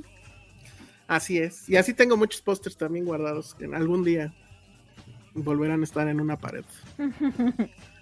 Avión presidencial la veía un montón de veces con mi papá, dice Cintia Salmerón. Avión presidencial. Pero eso no era tanto de niño, ¿sí? No, Bueno, pero sí está padre cómo No, también sí la vi. veíamos películas de niños por nuestros papás que, no- que las venían, veían un Mm. chingo ellos y tú te quedabas ahí viéndolas. Cañón. Por eso me gustó mucho ese comentario de Cintia, porque eso es parte de la infancia, como haber sido como un cero a la izquierda muchas veces, en cuestión como de lecciones ya de temas más allá de tu edad, si era así como, ah, sí, o a lo mejor los papás no se daban cuenta que sí poníamos atención en esas cosas. Porque eso es como también lo más importante, que a lo mejor es, güey, pues, está jugando, no está escuchando, está viendo. Y pues la neta, esas películas creo que también nos marcaron muchísimo. Y los papás, insisto, creo que no se daban cuenta o no les importaba. Sí. Así es. Oye, quiero eh, de una vez ya sacar los otros dos superchats que cayeron y que no hemos este, mencionado. Está este de Jack Fan, que ahorita también eh, supongo Penny nos dirá algo al respecto más adelante. Saludos desde el Uber B-Roar por recomendación de Josué. Y Decepción. Es una mezcla entre Mujer Casos y La Rosa de Guadalupe con Varo. Igual de mala que Señorita 89. Yo empecé a ver Señorita 89. Ay, y la Señorita- verdad no. 89 yo vi un capítulo y no pude, no pude No. más. Porque además, Ah, yo ya me sé quedé la mitad, ¿eh? yo Yo pensé le que dije, era. ¿qué es esto? Ay, no, ya No es historia real, ¿verdad? De repente No. pensé que era historia No, real y no. ficción, es ficción. Es ficción. O sea, ¿me están diciendo que Señorita 89 es peor que Ninis o el tío? No, No. Ah. pero sí es de eso que la empiezas a ver. Yo vi dos y dices Está ya, como mal, ver. como mal ejecutada, yo siento. Sí, como Sí, que. muy novela. Ajá, no, no, no te engancha, no pasa nada. La trama, para quien sepa, es supuestamente que en el concurso de Señorita México de ese año, o no sé si de todos los años, llevaban a las concursantes como que a un, pues no sé, un lugar paradisiaco, pero pues las tenían ahí como encerradas y había este tema de que no podían comer y, y se, se, se mete una que es periodista, ¿no? Que para medio ver qué onda. Y ay, había, hay también chicas que se suicidan porque no aguantan la presión y bla, bla. Pero la verdad, es- todo es como que muy absurdo. Siento que es mi simpatía, pero mezclada con el Ándale. alarma. Ah, Pero, no, ajá, sí, pero, Pero- queriéndolo hacer serio. Tal cual. pues no funciona. Sí, ni modo. Oye, te Pero bueno, hablan el Sam. Yo tengo amigos de que comprarían esos calendarios. Ah, bueno, pues va- vamos bien. No sé si me desharía de ellos, eh, la verdad. Digo, en un buen precio, sí, pero Yo, yo siento que todavía no estás en ese momento. todavía no estoy en Sí, ese momento. sí, no. Todavía Pues puede, más bien que puede- diga Patty, ¿no? Ay, sí. No, bueno, si por ella fuera, mira, todo esto de atrás a la basura. Deja que tú todavía- venderlo a la Creo que basura. todavía puede haber más momentum. Miren, hablando, otra cosa que sí fue muy de niño, pero ya no me acuerdo si la, la enseñé alguna vez. Es este. Sí. El Sí. fabuloso Fred, ¿no? Pero lo voy a, lo voy a aprender nada más para que suene el, el- el ruidito y que la gente que nos escucha lo lo, aprendió. lo ubique. No, sí. Eh, ahí está. Que esos eran los videojuegos de mi época, porque pues no- El de, el de memoria estaba padre. El de ¿Ese era memoria. de niño o lo conseguiste? No. Lo- o sea, sí lo tuve de niño, quién sabe qué pasó con él, y recientemente lo encontré en una tienda justo de juguetes viejos, y sí dije, venga, sí lo debo de tener todavía. Sí, no, es que está pues, padre, está. porque yo, por ejemplo, de mis juguetes, pues nada más conservé algunas Polly Pockets y mi colección de Rugrats. Ah, pues eso está bien. ¿Ustedes qué conservaron? ¿Tú conservaste algo, Josué? No tengo muchos en casa de mi mamá. Ah, sí, wow. Mucho. ¿Tú, Yo Penny? tengo toda mi colección de Polly Pocket y todavía compro. Oye, esas, Sí, hablando, hablando de vender, esas Polly Pockets de, de tu infancia, Sí. seguro cuestan un baro, ¿eh? Sí, sí están, sobre Sí, todo están las que caras, son ¿eh? Las antes de que antes de que Mattel la- las vintage, las que eran de Bluebird, Esas son las las que son caritas, pero todavía ahorita hay como mucho coleccionismo de polis y hay muchos grupos en Face en donde venden Está y todo. cañón. Entonces, Sobre Yo- todo las chiquitas, es que eran yo sigo yo sigo comprando, o sea, sigo sigo cre- ah, sigo creciendo mi colección. No, pero ¿les consta que sí están como se venden caras? ¿O es como su posición? No, no, no, No. ya, Sí, ya, yo, yo, he- yo he buscado y, o sea, como que sí, como, si, como sigo comprando, hay subastas en Mercado Libre y toda la cosa. No, ¿sabes qué es una locura? Pero así locura. Así como está el mercado de los tenis, que pues tú sabes bien, Josué, cómo, o sea, salen y, y de inmediato hay unos modelos que suben de precio cañón. Los Hot Wheels. pero los Ah, Hot sí. Wheels viejitos. Los Pero viejitos. cuestan, o sea, sí cuestan este, miles de dólares. Pero tienen que estar cerrados, ¿no? No pueden ser Tienen usados. la gran mayoría, no pueden estar abiertos, pero obviamente si están cerrados, eh, Cuestan valen más. muchísimo más, pero mucho. O sea, te estoy hablando de, no sé, mil dólares, un, car- un carrito, algo así. Y hay estos que son como los primeros, que creo que se llaman los Red Lines, que eran los que tenían un escudo de, de Hot Wheels y el carro. Esos son así muy, muy, muy caros, pero hay un evento en Las Vegas cada año donde van las personas que los venden, etcétera. Estamos hablando de miles de millones de dólares que se, que se intercambian, pero está este club de la gente que tiene un red line que cuesta, te digo, no, no sé bien cuánto, pero es mucho dinero. Y lo que hacen, o para entrar al club, lo que tienes que hacer es llevar tu red line y en ese momento abrirlo. O sea, Oh, es qué bien. como que, o sea, güey, ¿por qué? No sé, pero la, la gente hace eso. Para entrar a ese club tienes que llegar con tu red line y abrirlo. Y obviamente, pues ahí ya le perdiste el precio, pero es No. como Pero una secta o algo. Ajá, pero entras al club. Es, es una cosa. No manches, estoy viendo, acabo de encontrar un Hot Wheels, Ajá, que es uno verde, ajá. está en eBay en 20,465 pesos. Sí, sí, sí. ¿De qué año O sea, será? ¿Viene? No sé, mira, a ver si se alcanza a ver. Es Pero está este. cerrado. Esos son los red lines, justo. Esos son los red. Entonces imagínate abrir uno de esos de 20 mil. Y ese está barato, ¿eh? O sea, hay de hasta de 100 mil o más. Y así abrirlo y pues ya te chingaste. Oigan, yo quiero hacerme rica vendiendo juguetes. Estaría ¿Qué puedo increíble. Es, es mi sueño, es mi sueño. Pero a, a lo mejor Penny es de todos los que sí, la que sí se va a volver rica, ¿eh? Porque los Polly Pockets están un poco en esa onda. Yo tengo como tres. Tengo Ahora, la- si la- estuvieran Te los cerrados. compro, te los compro, vale. No, Ya no, feliz. Porque uno es la, la, la veterinaria, la Polly Pocket veterinaria, que era como un coche que lo abrías y adentro Ah. del, del coche estaba toda la veterinaria, venía con sus perritos. Tengo uno que es una ciudad y está bien padre porque la Polly Pocket trae una bici, entonces tiene imanes y Ah. mueve las piernas. Está increíble. Y Ay, la qué- otra que conservé es una flor, como un lirio. Ah, la flor. Ajá. y es como una jungla y entonces está Polly Pocket con otros dos niñitos, que pero como con vestiditos de hojitas y así, Ya sé y lo cuál. puedes llenar de agua y tiene como una bombita y saca agua, como una Ya, fuente. ya sé cuál, ya sé cuál. Esos son los tres que tengo. Oye, BAM Studios dice Hot Wheels, algunos tengo Cipsa, Redlines y Aurimat. Espero pagar la universidad de mis hijos con esos carritos. Eh, Pues la verdad, puede que sí sea. Puede que sí. En, en- hay videos de estas convenciones y, y está un tipo ahí de los que vende y dice, en algún momento de, de- de ese video dice, si quieren invertir, o sea, hay dos cosas que son así como que no le pierdes, bienes raíces y Hot Wheels. Entonces, Madre. pues la neta, yo ya empecé a comprar Hot Wheels a lo Más que las Barbies de colección, ¿será? Yo creo que sí, porque es más fácil encontrar las Barbies que encontrar ciertos Hot Wheels. Pero lo que es cierto, porque justo la gente ya se está volviendo loca por estos precios, ya los Hot Wheels de ahorita, o sea, si tú vas y ahorita agarras un Hot Wheels de los nuevos que salgan hoy, eh, el año que entra ya valen el doble. Claro, Oigan, te costó 20 broma, pesos, pero es el doble. O sea, Voy a ir a casa de mis papás a saltarlos porque Totalmente. están de mi hermano ahí. Mi hermano En una, en una de esas, Josué está millonario y no lo sabe porque dice que todo lo tiene con su no, pero tú mamá. no tenías coches así, Josué. Hot no, Wheels nunca no. jugué con coches, nada, cero. No, mi hermano sí, porque, por ejemplo, de mí hay una bolsa con todos mis recuerdos y se acabó. Ah, pero mi hermano tiene cajas y cajas de dinosaurios conservados en súper perfecto estado, porque aparte los envolvió en papel. Y tiene la camioneta gigante de Micro, Micro Machines, ¿se llamaba? Sí, Que la abrías y era una ciudad con cochecitos. sí, Ay, sí. qué bonito. Esa debe de costar. tiene. Y probablemente si tiene Josué el dinosaurio, pero bueno, si estuviera en caja valdría más. No, no tengo nada en caja. El- T-Rex original de la primera, y ahorita más que va a salir la Mi nueva. hermano sí tiene. T-Rex, este, dinosaurios de la primera. Pero Era no encaja. No encaja, No. seguramente no encaja. De todas maneras, Pero deben se de ha ido comprando y los tiene ahorita ya todo en caja.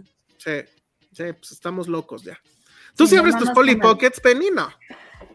Eh, sí, sí los sabría mucho. Ahorita, ahorita ya no tanto porque está- los guardé muy bien y de pronto siento feo sacarlos y están como muy guardados. Los tendría que sacar muchas cajas y así, porque sí los tengo en plástico y todo eso, pero, pero sí, normalmente sí los, sí los sacaba mucho.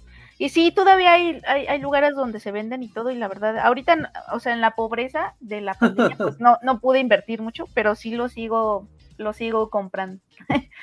Está loquísimo. Jair Salgado dice, tengo una Polly Pocket que es un parque acuático y al cerrarla es una concha de mar verde. Ay, yo sé cuál es. Es como Me la compró ¿no? mi mamá en los agua, algo 90. así, súper Tiene, un- bonita. tiene un tobogancito. Sí. Pues ya próximamente el podcast de Polly Pocket. Sí. ¿Nunca viste los Polly Pockets, comillas, comillas, de Disney?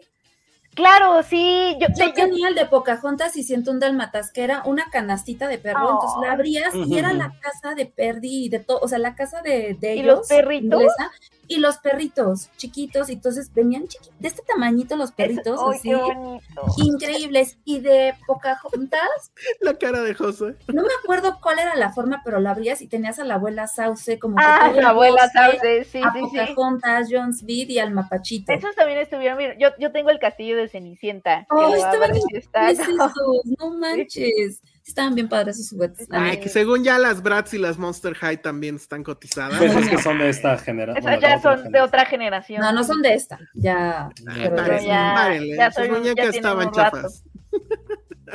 No, los Polly Pocket, la verdad, es el juguete más bonito que yo he visto en mi vida, honestamente. Yo siempre estuve neta, muy sí. enamorada de, de esa idea, de, de no, De se un me hace un mundo juguete pequeño. precioso, precioso, bi- bien hechecito. Lo, ya después cuando los, lo compró Mattel y empezó a hacer muñecas más grandes y todo, no, ya. Porque era peligroso porque los niños se las comían, según, ¿no? Ahí, Sí, me, lo per- iba a preguntar, claro. ahí me perdió, pero, pero, pero no, cuando eran chicositas, chiquitas, era una cosa preciosa. Sí, porque aparte el- el- los detalles que le ponían estaba cañón. Sí, cañón, no, cañón, estaba- cañón, es el juguete más bonito que he visto, honestamente. Alma Rivera dice, yo tuve muchísimas Bratz y me las tiraron a la basura. También tuve una Barbie Shakira. Shakira. Ya, yo sí, y no sé si con eso lo cerramos esto, pero yo sí estoy muy enojado con mi familia porque sí me tiraron muchos juguetes. Yo soy un, yo siempre he sido un acumulador, lo reconozco desde niño, porque yo guardaba las cajas, guardaba los manuales, No Este, mames. todo lo guardaba. Y en algún punto, no Qué sé, que nos cambiamos de casa y demás, ya, pues muchos juguetes ya no supe más de ellos. El fabuloso Fred, este, algunos Transformers, rescaté todavía Optimus Prime. Este, pero bueno, muchísimas cosas, Legos de aquella época, que ahorita valdrían un varo. Es, es que eso es lo más feo. La gente tiraba cosas en esa época y ahorita cuestan un Pero es que no madral. lo pensabas. pues no, pensabas, pero. obvio. O sea, Imagínate, yo que lo tenía en todo, algún lado guardado, pero pues bueno.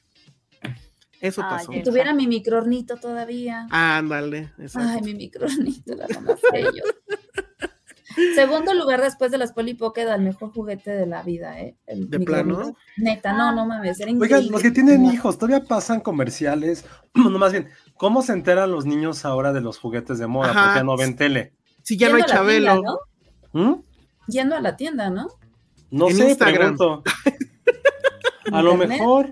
¿No hay Instagram de Polly sobrinos- Pocket? Mis sobrinos se enteran de los juguetes porque los ven a otros niños con esos juguetes. ¿Pero dónde los ven? En YouTube. En, en la escuela, a los otros niños no sé, pero es como, mis sobrinos es como mucho ¿Qué de, de decir? ah, es YouTube? que mi vecino, ah, en YouTube. Es que puede ya lo ser". habíamos platicado, creo, ¿no? De estos, pues son mini influencers, o no sé cómo llamarlos, que tienen la mejor idea del planeta y que yo hubiera querido hacer eso de niño. Ah, ya sé. que es que, le, que abren sus juguetes en la- frente a la cámara, los juegan y ahora las, o sea, se llenan de seguidores y ahora las pinches marcas les regalan los juguetes Qué gran para que, entonces no mames, ¿te imaginas de niño que te regalara Mattel y Hasbro y no sé Ah, quién, todos los juguetes? O sea, yo me hubiera vuelto loco así, cabrón. Cañón. Cañón. Cabrón, cabrón. Luego, no luego también he notado que mi sobrino ya da por hecho que hay juguetes de las caricaturas que le gustan. O sea, si, le, si le pides así como, Mm, como oye, ¿qué, qué quieres? Quiero a Romeo, ¿no? Eh, ¿Qué, qué es ¿Quién es esto? Romeo? Romeo es un, es, es un personaje de una caricatura que se llama PJ Masks o algo así. Ah, los de Que los son- perritos, que, ¿no? que son niñitos. No, eso es Paw Patrol. No, No, PJ una- Masks es una como de. Son niñitos que en la noche son como superhéroes de animalitos, pero porque son sus pijamas. y Romeo es el, es el enemigo. Entonces, como que ya sabe que lo que ve a lo mejor lo puede tener. Entonces, Malditos niños, o sea, ¿escuchaste el, coche, capitalismo? no sé qué, sí. ¿Escuchaste ese capitalismo? Pide el coche, pide, luego nos ha pedido cosas que no, o sea, realmente no existe un juguete sobre eso, o sea, como el coche de no sé quién, de quién sabe qué, y todavía no es un juguete, y es como de no, No O sea. ¿qué, qué hueva ser papá y tener que chutarte eso. Oye, Sí, sí, pero. Yo, hace como dos años que fui con mis papás, tiré cosas de, de E.T. que tenía. Ah, estás bien mal. Ya, Ah, ya, Y Alejandra, mi ya. mamá se No sigas. conmigo así, ya quita estas madres de aquí. A ver, ya para irnos de este tema, porque ya llevamos una hora y dieciocho. La culpa la tuvo Gloria Trevi. A ver, bueno, de Penny ya sabemos, pero ¿tuvieron o recuerdan cuál fue su juguete así, el que más amaron? Que probablemente todavía lo tengan, tal vez. Seguro ¿El que Penny, pues. Yo- no, yo ya pero no. Polly eh, Pocket. Pocket, ¿no? Ajá. ¿Ustedes no? Yo tenía una que me encantaba, más que mis Polly Pockets, era una Barbie sirena. Pues también increíble porque le podías tener, una, o sea, yo estaba obsesionada con las sirenas, para empezar, de ahí partamos. Mi obsesión era el mar y las sirenas. Entonces, tenía como una colita de sirena y se la quitabas, se la ponías, y el cabello le cambiaba de color con el agua. Y tenía, aparte, Ah, como sí brillos en el cabello. Estaba, estaba hermosa. Se la comió mi perro. No. Así, pero masacre un día que llegué, pero así de, ah, de volverme loca, gritar, patalear, porque todas mis Barbies ya, unas ya no tenían cabeza, no tenían piernas, brazos, la cara así como llena de puntitos de sus colmillitos, o sea, fue un trauma y un shock para mí, porque si ese perro siguiera de los que se comía, se comió mis chanclas, se comía zapatos, carteras, Qué horror. este, todos mis muñecos. Mi hermano tenía un cocodrilo, pero así precioso, pesado, hermoso, súper detallado. Lo dejó así en el filo de la ventana, se cayó, valió madre. Así, Ah, De que nadie se dio cuenta y se lo comió, o sea, sí, estaba loca. Y yo creo que sí fue mi mayor trauma esa Barbie sirena. ¿Tú, Josué, tuviste algo que sí amaras? No, no recuerdo que amara de verdad, pero, o sea, yo sí era muy cuidadoso con mis juguetes, como que nunca los destruí. Ujú, nunca, eres, igual. nunca fui ese niño, porque la neta nada más jugaba como a, tenía nada más como un juego. Estaba bien triste. O sea, porque era muy fan de la lucha libre gringa cuando vivía allá. Entonces lo que hacía, me compraron, un- me compraron el ring, o sea, el ring oficial. Tenía muchos luchadores, pero hubo un momento en que ya metía como luchadores a otras que no eran, o sea, como a la tortuga ninja, algo así. Claro. Según yo en mi cabeza eran como güeyes vestidos como tortugas. Entonces mi, mi juego siempre era como alinearlos en los, como en las peleas. O sea, primero ponía como los juguetes que menos me gustaban peleaban, hasta que iban como por categorías a llegar a la final, que siempre eran mis luchadores favoritos. Y creo que por tiempo nunca llegaba a que ellos lucharan. O sea, como que jugaba, no sé, una hora, y en cada uno me tardaba tres minutos, y cuando llegaba con los chingones, pues ya era como de, güey, ya vámonos.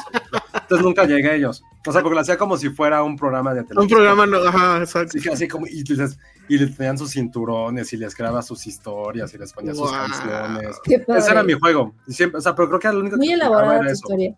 Sí, cada uno tenía historias y todo, entonces. Sí, pues es, es- Eso hacía. Claro. Ahora, lo- esos luchadores también ahorita cuestan un baro, ¿eh? Eso sí, eso sí los tengo. O sea, creo que lo único malo que el que más me gustaba, a él se le rompió un dedito, o sea, porque estaban muy bien hechos, nada, se le rompió un dedito, estaba así como así, pero ya. Estaba mucho. Le preguntan a Penny que si supo de esta línea que se llamaba Mighty Max de Sí. Pocket. hermano llegó a tener. Supe, supe, exacto, es que creo que justo supe de ella porque mi hermano me quiso copiar los Polly Pocket, porque sí le gustaba jugar conmigo. Entonces, de pronto vio que había como para él, digámoslo así, que po- él podía tener Polly Pockets, pero ya ¿no? Mm, Entonces, como que, como que dijo, dijo, ay, sí, y entonces empezó a comprar, pero al final como que fue una etapa muy corta la que tuvo de Mighty Max. Se compró una como montaña roja, así como de monstruo de Mighty ¿Cómo Max. se llamaba? Justo estaba pensando en esa, pero no me acuerdo cómo se llamaba. ¿Te Porque era como Era de como- monstruos. Era como de monstruos, pero, pero como, eh, no, no me hermano acuerdo. tenía una. Yo me quedé Entró con, con, ella. con lo de los tiburones del asfalto, que no sé si les tocó. Ah, claro. Ah, Los tiburones del asfalto, sí. los juguetes cuestan una lana. Mi hermano los no, A ver. todavía. pues, Todavía que los los cotice, porque en serio, esos son súper No, cotizados. se los voy a robar. ¿Qué va a cotizar? róbaselos, sí.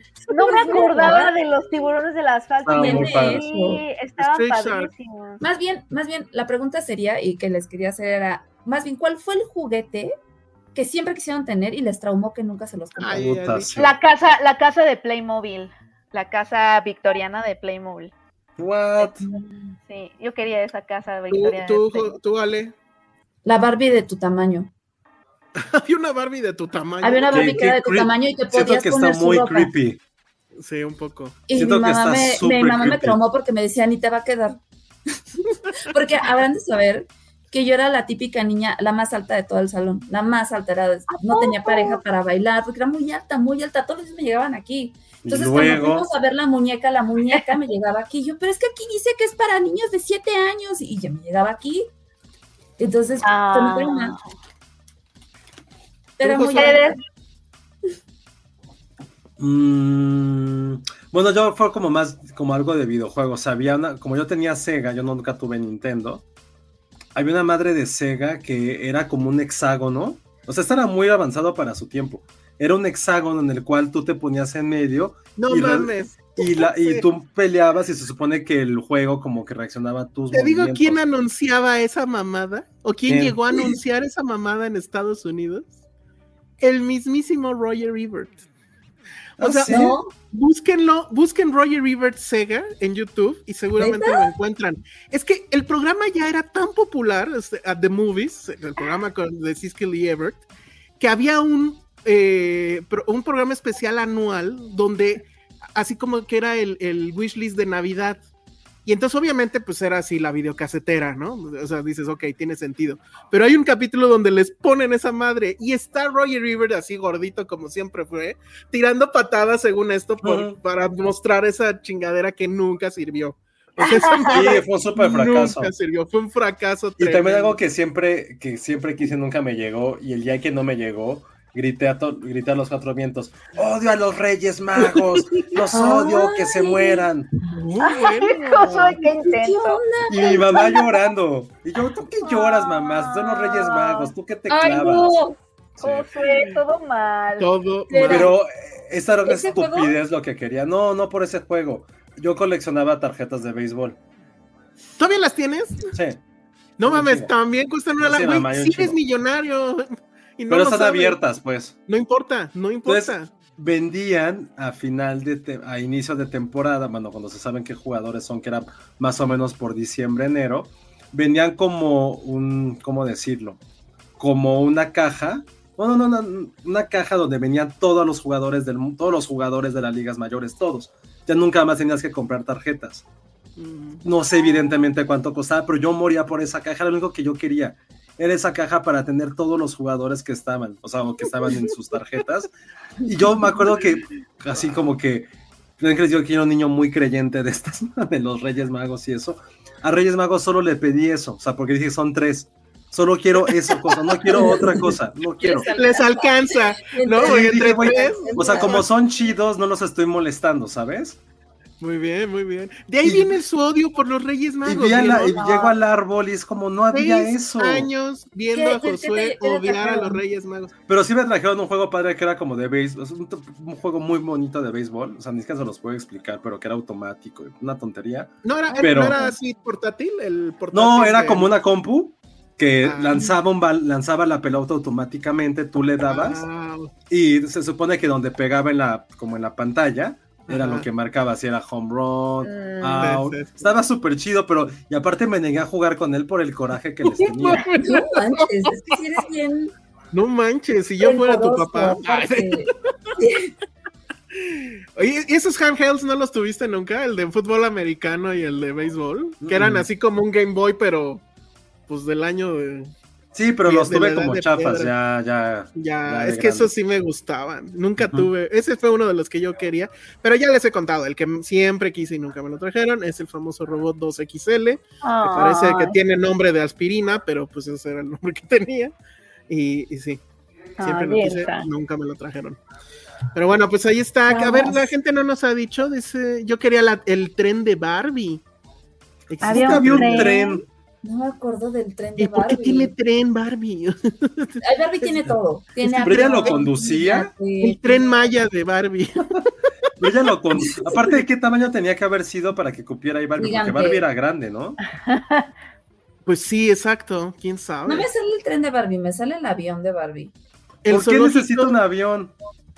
Porque era zapata. Pues porque es Barbie. Pues Ah, qué, qué, qué hot. Jack Fan dice que el zoológico de Playmobil. Mi hermano siempre quiso el barco pirata de Playmobil. Estoy muy tentado a conseguirlo y, regalárselo de cumpleaños. Ah, no, sí estaba bien padre el tren de Barbie. Ah, sí, a ver si se puedes poner la imagen. Ah, Es como el avión presidencial, ¿eh? O sea, a lo mejor lo pidió Andrés Manuel, nunca se lo llevaron y por eso tiene coraje con. Hijos, sí está bien padre. ah, que, hagamos colaboración con Matt Hunter, estaría buenísimo eso. Este, los muñecos de Rainbow Bright. Dicen por acá que si alguien tuvo elfos o los trolls, más bien yo creo. Los, trolls, ¿no? Aquí dice Carlos Felipe que él jugaba turista mundial y siempre terminaba en batalla campal con, sus hermanos. Eso está bueno. El castillo de Grey School. Yo nunca fui fan de He-Man. Yo sí. ¿Sí? No, se me hacía un poco. Sí, creo que He-Man yo tampoco. Yo tampoco era muy fan de He-Man. Sí, mi mamá. Ni de Shira. Ni era como. No. Está muy viejo eso, ¿no? Oigan, y ahora sí, ya para acabar. Barbie, este, ¿cómo se llama? Live action. ¿Vieron la foto de Margot Robbie? Sí, se ve muy linda. Se ve linda, sí. Sí, se ve linda, está padre. Queremos estar ahí, ¿no?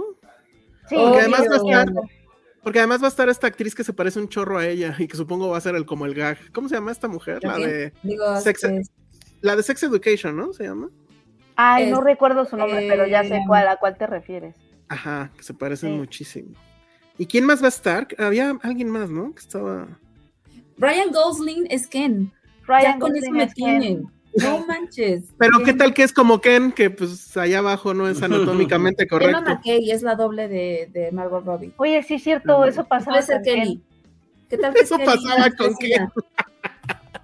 Eso va a ser un problema. No había pensado mucho en eso.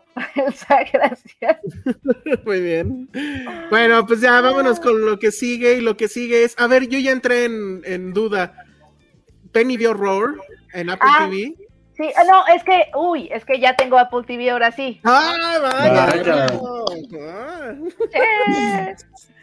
Muy bien. Y a ver, viste Roar? ¿Y a ti sí te gustó o qué? No vi, no vi, no la vi, no la he visto toda.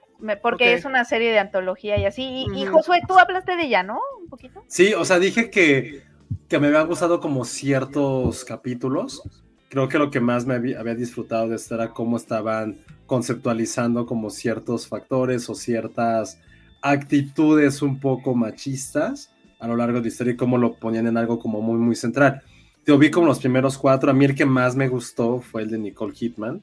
Ah, a mí también, fíjate. Ese me gustó muchísimo la relación con la mamá que, tiene, que va a sufrir Alzheimer.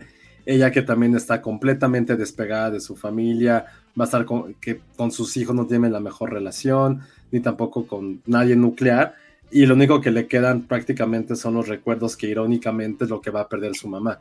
Y lo que quizá no lo ponen en, ahí en eso, pero que quizá también a ella le vaya a pasar lo mismo. Entonces por eso, por eso se comen las fotografías, para recordar ah, eso. Se me hizo un gran, gran plot que quedó perfectamente en un capítulo de media hora. No era para hacerlo película, no era nada, pero sí se me hizo como se imaginen esa, esa imagen, imagínenla que ves fotografías análogas, o sea, fotografías impresas, y que cuando te las comes regresas durante unos 5 o 10 segundos al instante donde fue esa foto. O sea, si estaba como en la playa de... O sea, cuando está de niña viendo a sus papás, o creo que hay una parte en la que sale como con un perrito, un animal, no me acuerdo. Es como, güey, súper mágico, porque aparte de la fotografía, pues se la pueden imaginar cómo es. O sea, la fotografía de la serie, pues. Pero ese particular me gustó, me gustó mucho, mucho, mucho. Sí, ese fue. Es que dice Cintia Salmerón, muy bien, nos tardamos dos años de pandemia para convencerte de tener Y eso que es la plataforma más barata, me siento mal, pero bueno. Sí, eh, pero bueno. A ver, entonces, ¿qué te pareció a ti, Penny? Sí, pues creo que, creo que eh, creo que me dieron más ganas de leer el libro, porque está basada en, una, en una antología de cuentitos de la misma autora de Posdata Te Amo. Ah, mira. Que sean, ajá, que sean adaptadas. Ah, tiene, es una autora irlandesa, se llama Cecilia Ahern. Y, y, varios de sus libros se han adaptado. Y fíjate que con las películas que están como basadas, porque está la de P.S. I Love You y creo que también la de The Gift, este, como que con Pieza y Love You no, nunca conecté tanto. Yo sé que es como una película romántica, etcétera, etcétera, que, que apela mucho como a los sentimientos y al, ay, qué bonito. Pero como que yo nunca conecté, no sé si es por Hilary Swank. No, no, Es no- Hilary Swank. es Hilary Swank, ¿verdad? No sé. Pero, pero como que eh, así. Y esta serie de antología está basada como en, pues son, son nada más ocho historias de como 30 que traen los libros, ¿no?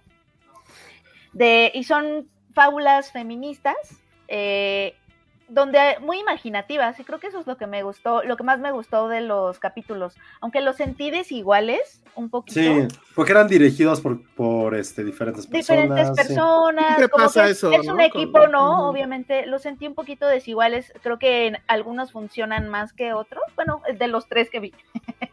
este. Eh, sí, según lo que he leído, Josué, los, los mejores creo que no los hemos visto. No, creo pero, que no. ¿verdad?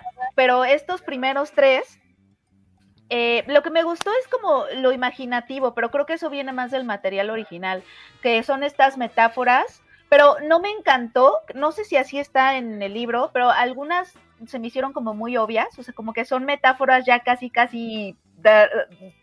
O sea, son metáforas muy hechas. feminismo, feminismo, metáforas feministas como peladito y en la boca, o sea, como que para que no se te vaya el mensaje, que es, es como muy obvio, como la, la, la esposa trofeo, ¿no? Y que se queda en el, está como en el estante todo el tiempo. Eso estuvo súper. Esa, esa, esa me quedó así como de, güey, pues ya Como entendimos. la- te- ajá, como que es como decir, sí entiendes lo que es una esposa trofeo, ¿no? Y que qué más sigue después de esto, como que ¿Y cómo sufres tú? Esa, es- esa obviedad es como, como que demasiado, ¿no? Como que sí, de pronto, de pronto siento que, que es así, un poquito. O sea, la serie habla como de, o sea, son diferentes historias. Son diferentes de historias. Momentos trágicos de mujeres. No, No, son como no diferentes, diferentes como fábulas, cuentitos, protagonizados Ajá. por mujeres en distintas situaciones, pero varias de esas situaciones tienen que ver con discriminación y tienen que ver con empoderamiento femenino y tienen Sí, que yo me ver quedé en con... el primero, a la mitad del primero. Sí, exacto. autora. Y también en el primero, por ejemplo, sí hay cosas igual muy in your face, como muy de, de no se te vaya a escapar el- la, la moral de esta fábula, ¿no? Aunque es... Y, y- O sea, y- ¿es, es, que es Black Mirror feminista? a veces te da Mm, esa... un poco. eh, No, no tanto, Ok. o sea, en tanto, creo que lo único que conecta con Black Mirror es la- el tema de la imaginación, o sea, como que sí son Mm. sí son estos cuentos que usan mucho la imaginación como para presentar historias y para presentar metáforas. Pero en la serie al menos, no he leído el libro, estas metáforas a veces sí son muy como obvias, a, a mi parecer. O a veces, este, cuando, cuando empiezan a, a complejizarse más, se acaba el cuento. Y es como de, Eso, "No, eso fue lo que dije lo la semana bueno- pasada. Lo bueno venía después. o sea, ¿Qué pasa? O sea, ¿qué pasó con esos finales? O sea, fue lo que dije, no estoy como todavía listo para entender por qué cerraron así, pero acaban como no en el clímax, pero poquito después. Y es como, por ejemplo, del primero me dio muchísima hueva, pero tenía una muy buena idea. O sea, lo, de, la, Sí. lo de la realidad virtual, sí era como de, güey, qué buena y maldita idea es esto. Ah, ya lo quiero ver. Y te hace, No, pensar, no, pero- te hace pensar otra, o te hace pensar como las complejidades de cómo no puede ser punto de vista, quién lo está contando, y cuando, y cuando alguien más quiere contar esa historia, lo que sucede, cuando adaptas a otro lugar. O sea, empiezas a, a- a- a pensar y de pronto se acaba el cuento y es como, no, ¿no? Sí, pero eso de la realidad virtual pasa en los últimos cinco minutos y todo lo demás Ajá. es como de, Mm. ok, ok. Nos dicen que hay uno de que un pato tiene sexo con alguien. Ay, ojalá que Ah, no. Es que no he llegado a tanto y siento que me estoy spoilereando. ¿Duran cuánto? ¿Media hora? ¿Una hora? Sí, son Menos. cortitos. Media hora. Ah, bueno. Sí, Está son, son bien, cortitos, entonces- pero Bendito sea. Pero la verdad es que creo que sí me dio más ganas de leer el libro porque si- siento que aquí están como muy, de nuevo, como muy peladito y en la boca de para que no se te vaya el mensaje.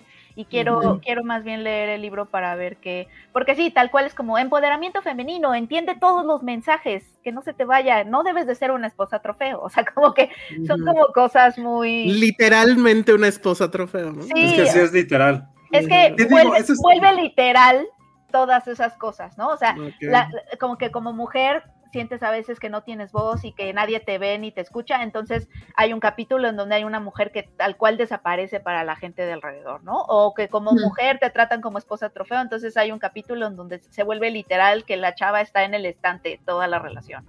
o, o eh, eso, como que vuelve literal a través de la imaginación cosas y eso a veces funciona y a veces no.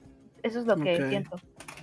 Va, entonces sí, se me gusta llama la analogía de Mujer Casos de la Vida Real sin el drama barato y con mucha estética, pero sí, ¿Hay sí, alguien famoso drama. dirigiendo?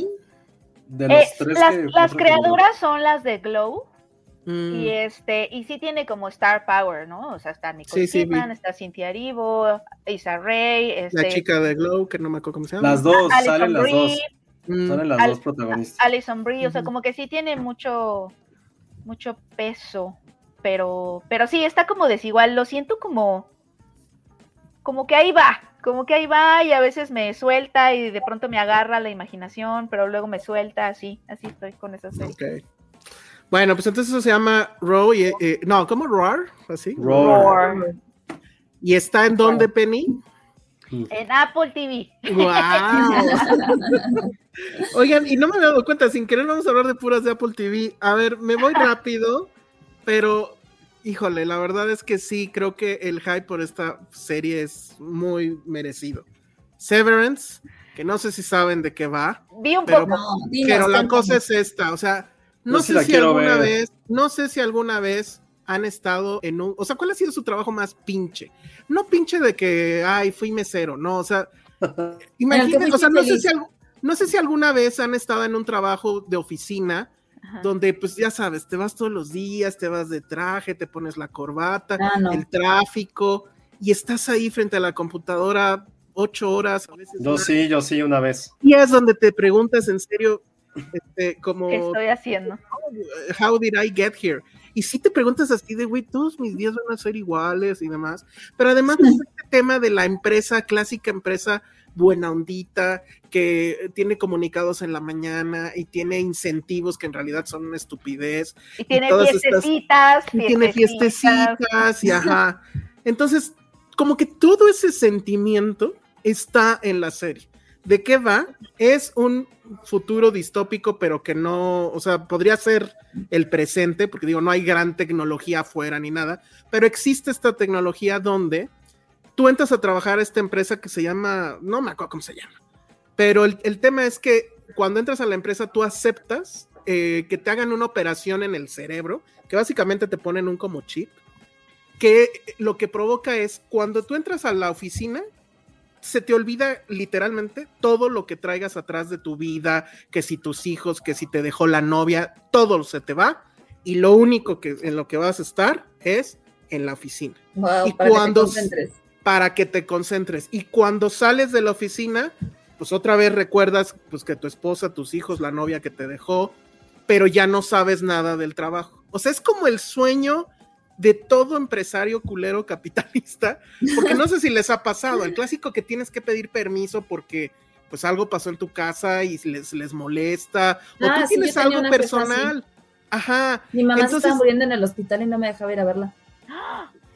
Así de como, es que ya pediste demasiado tiempo para. Y me iba a, ir a- me iba a verla en mi hora de comida. Mm, es que estás llegando, te, te estás llegando tarde. O sea, ya pediste demasiados permisos. Y mi mamá literal estaba muy grave. Ay, no. eso. Y estaba en un hospital cerca de la oficina, pero pues en lo que vas, te dejan entrar, la ves, regresas. Sí.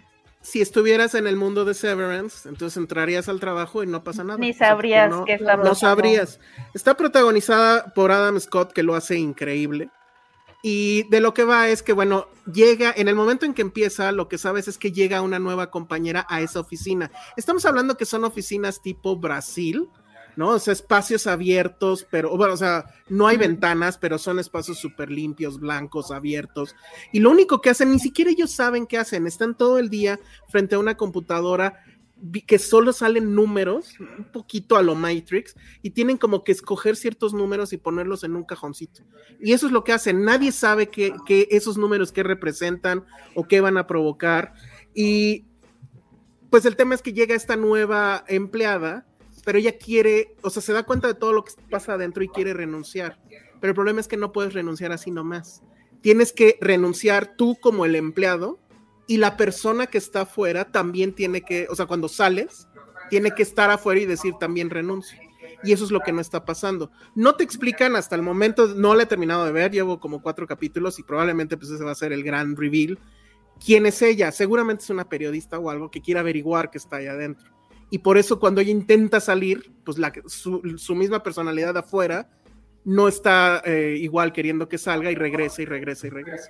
Pero todas, todas este, todo este tema de cómo hace estas metáforas del hastío existencial que te provoca ese tipo de trabajos es en serio soberbio. O sea, porque en Mm. serio yo creo que, o sea, no sé, o sea, yo sí he sentido eso, yo sí he estado en ese tipo de oficinas y en ese tipo de situaciones donde tienes que estar pidiendo estos permisos porque pues sigue siendo un ser humano y la vida allá afuera pues evidentemente te afecta y ellos quisieran que no, que olvidaras todo y siguieras ahí en, frente a la máquina y eso es terrible. La dirige Ben Stiller, que eso es una cosa, digo, no todos, creo que dirige los primeros cuatro, pero obviamente todo está, todo el mood lo, lo deja perfectamente claro. John Torturro está también como, como uno de los protagonistas y Christopher Walken. O sea, la verdad es que es un súper elenco, está muy bien actuada, pero el mood, o sea, el mood que te pones de esas series además donde la, la intro es de esas de las mejores intros que van a ver en las series, o sea, si hicieran un top 10 seguramente entraba y que jamás le van a dar skip. La música también. ¿Cuánto súper- dura cada capítulo? Ese es a lo mejor un problema, duran Ay, no. una hora. hora. Y el primero, la verdad, es que sí es un poco pesado, pero ya después de que pasas el primero, por eso me tardé mucho en verla y ahora que estuve mal, la verdad lo intenté y dije no, porque sí es una serie que te pide que pongas atención. O sea, no puedes tenerla ahí de fondo mientras lavas los platos, no. Tienes que Uh. sentarte en tu Pero- sillón y, y- y- y dedicarle. Pero no duele tanto porque es Adam Scott y Adam Scott se merece nuestra atención. O sea, yo no sé, yo estoy llegando tarde al hype de- por Adam Scott porque pues Internet Explorer, pero justo, justo coincidió que eh, eh, vi unos capítulos de Severance justo cuando estaba terminando la serie de Parks and Rec por primera vez en mi vida. Y Adam Scott es como mi nuevo, o sea, es como, soy muy fan, estoy muy enamorada de Adam Scott en todas sus dimensiones. Y me empecé a acordar en todas los- las partes, en todas las películas en donde lo hemos visto y creo que no se nos queda, o sea, no apreciamos realmente a Adam Scott. Estoy de acuerdo. Como que, como que todo el Su rato cara que se te tiene- olvida. Hmm. pero ya, pero, pero siento que es un muy buen actor, además de que hace comedia, hace drama, o sea, en Severance lo hace muy bien. Está increíble. tiene muchísimo rango, tiene cab- cabello increíble, o sea, creo que todo él, todo Yo él, sí le envidio ese cabello que todo ¿En él, serio? todo él es maravilloso y siento que es alguien que puede, porque suele ser bajo perfil, etcétera, puede pasar desapercibido, pero no debería, porque de verdad es, es, es, es una persona y siempre su presencia es como placentera, pero no estamos apreciando el talento de Adam Scott y creo que Severance es esta serie que puede hacer que la Ojalá le den todos los premios porque Oye. si hace esto que yo en serio también lo he sentido porque además cuando tienes cierta responsabilidad en un, en un trabajo, pues la verdad es que tú como que incons- consciente o inconscientemente sí, pues tienes que hacer a un lado los broncas que traigas porque si no, no funcionas. Entonces, él, o sea, Adam Scott, el personaje de Adam Scott, o sea, se ve este momento donde entra a la oficina y es como en un elevador donde le cambian, digamos, el chip y la expresión que trae de estar afuera y cuando ya está adentro y que pues, ya hasta la corbata se arregla bien y lo que sea, se, o sea, se nota, es muy impresionante ese cambio. O sea, pero a ver, cuando, cuando por el chip, o sea, no solamente se te olvida, sino que trabajas con gusto.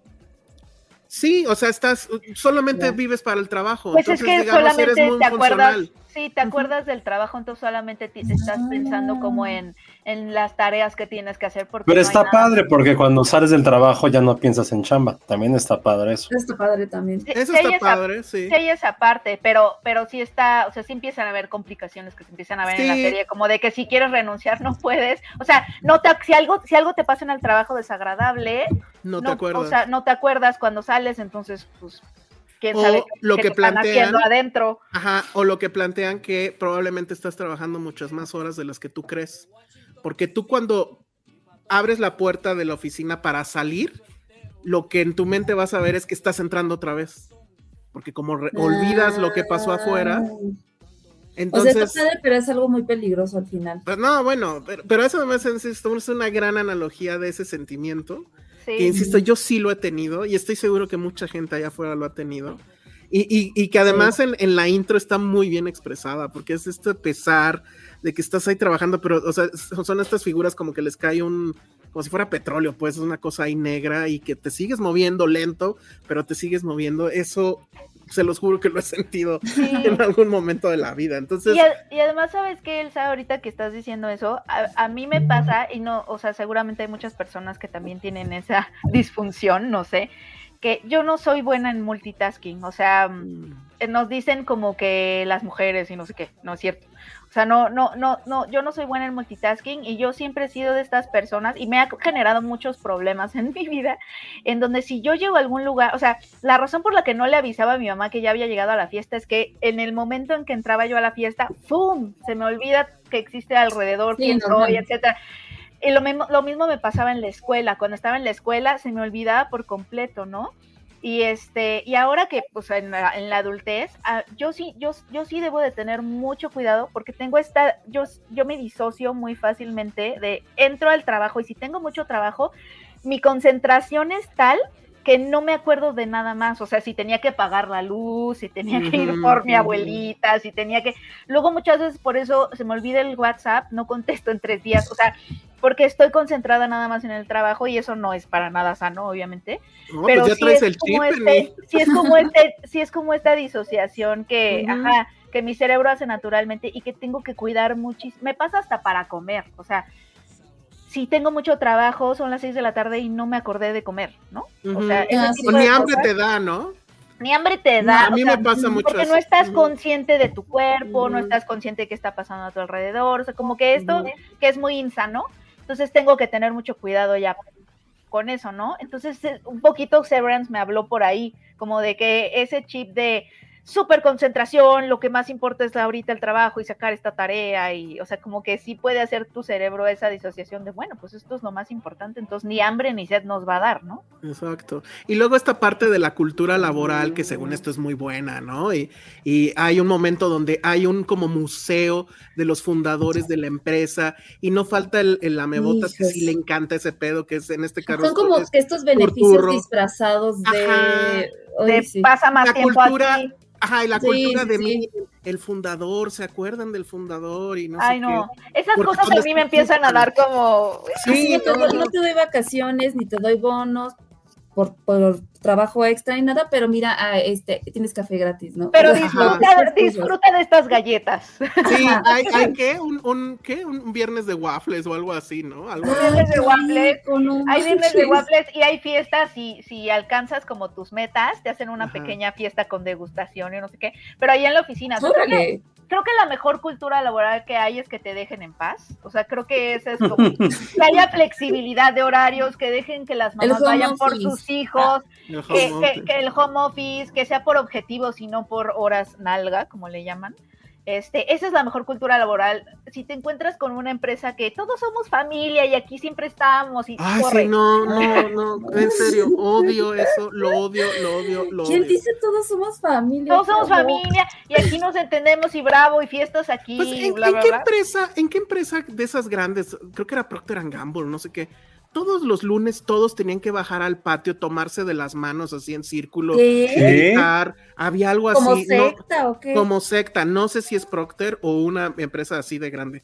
Si alguien está ahí que se tomaban de las manos. Se tomaban de la mano y decían no sé qué, algo así como, hoy va a ser un gran día y vamos a no sé qué. Ay, qué oso. Y ya te regresabas a tu oficina. O sea, es severance. O sea, es una cosa así de el, el clásico ponerte la camiseta que a mí siempre me ha parecido, no sé, o sea, eh, hay, hay responsabilidades y la responsabilidad te hace responder, pero la camiseta, o sea, no, lo que te, están pagando y es una transacción.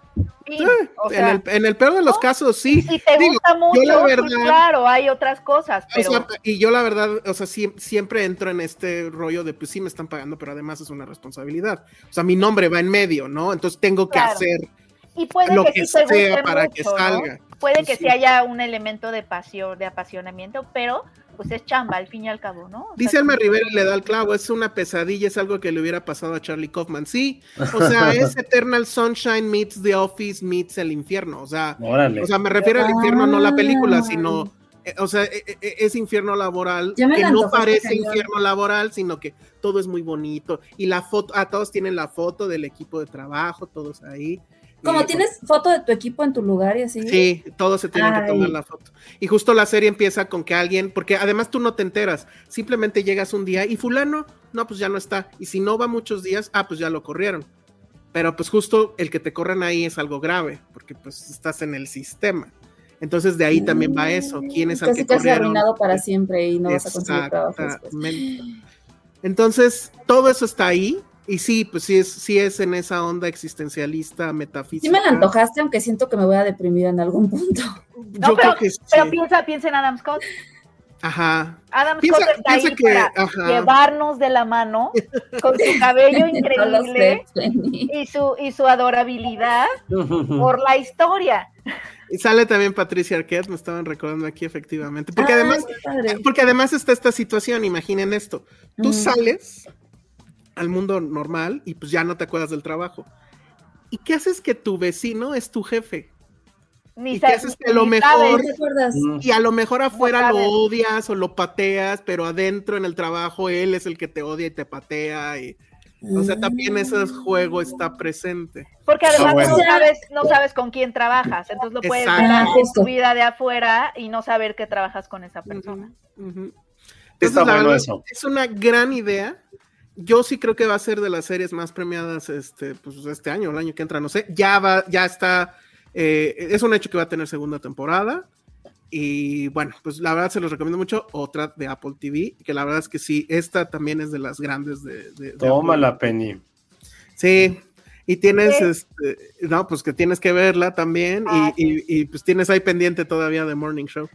Y para cerrar ya, porque pues sí, hicimos triada de Apple TV, lo sentimos. La verdad es que no fue planeado, ¿eh? No, y nos va a matar Vero. Y nos va a matar Vero, pero vámonos rápido con el documental de eh, Magic Johnson, que está como que, no sé, o sea, si es una estrategia de marketing o algo, porque bueno, en HBO tenemos el, ¿qué será? Como, no sé si llamarlo biopic o no sé, pero es la Pues- historia de cómo se crean los Lakers en, ¿cómo se llama? Always Winning, no, este... Winning time. Winning Time. Que pues es, eh, obviamente está de la mano, es la historia de los Lakers, pero obviamente va de la mano forzosamente con el Magic. Y acá es el documental, pues muy en la onda del que hizo Jordan un poco, o a lo mejor como respuesta a eso. Yo nada más pude ver el primero, pero tú ya viste más, Josué. Sí, vi un par nada más. Tampoco le ponen tratado porque sí duran también un montón. Duran. Pero está bien padre. Si están viendo Winning Time, que todos deberían de estarla Sí. viendo. Eh, sí está padre como ves como esa contraposición, ¿no? Entre lo que decían en esta serie que les había dicho la última vez. O sea, si hay un relajo alrededor de ella, nos quieren demandar porque se supone que hay demasiada Sí, ¿verdad?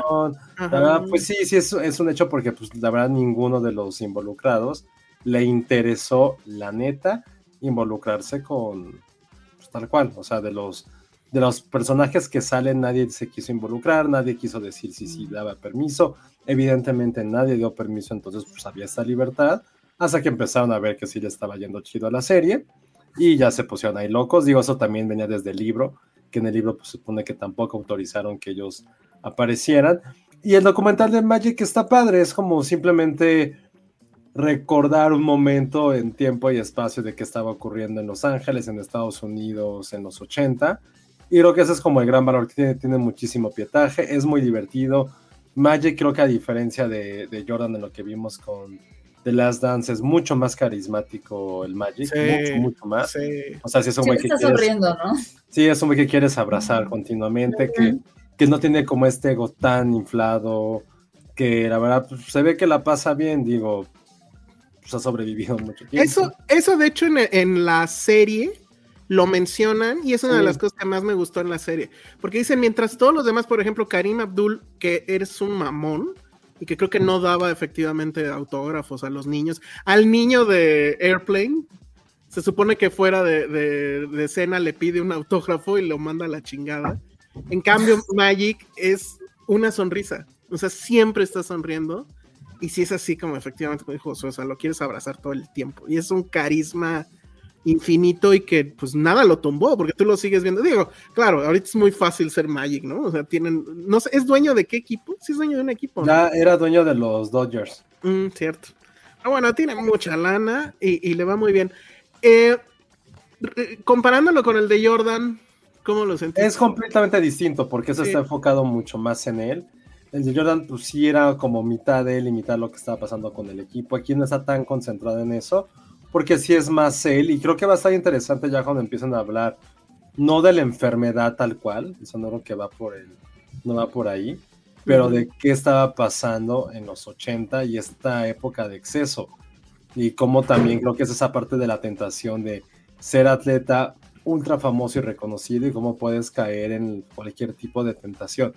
Creo que eso se va a enfocar mucho más la serie pronto y esa es la parte que creo que para la gente que a lo mejor no es fan del básquet o de los deportes y como que güey, pues qué hueva ver esto, es porque creo que sí es un gran análisis de cómo cómo nosotros también creamos estos ídolos, estos ídolos falsos, y cómo prácticamente en cualquier momento pueden caer por lo que gusten y manden. Y creo que eso es lo que a mí se me hace mucho más interesante, que y no solamente sea como de deportes, también puede ser como en cualquier índolo, en cualquier índole, perdón, de, de gente que, insisto, admiramos y nos colocamos en un pedestal de fama y dinero.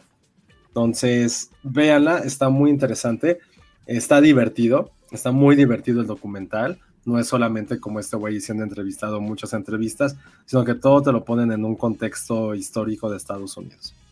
y, además, a mí lo que más me gusta es justo lo que decíamos de él. Creo que sí es una figura extraordinaria en el deporte, más allá por los logros meramente deportivos, sino por esa actitud. O sea, siento que todavía los, los, deportistas de ahorita, que son muy famosos y demás, tienen ese ego súper crecido y él pareciera que nunca lo tuvo, en serio, o sea, desde que era colegial. Ay, bueno, luego viene lo de cuando cómo decidió irse, porque él podía haberse ido a Chicago, ¿no? Y que todo no, se decidió no, no, lo decide él, sino que más bien. Ah, bueno, es el draft justo. Ajá.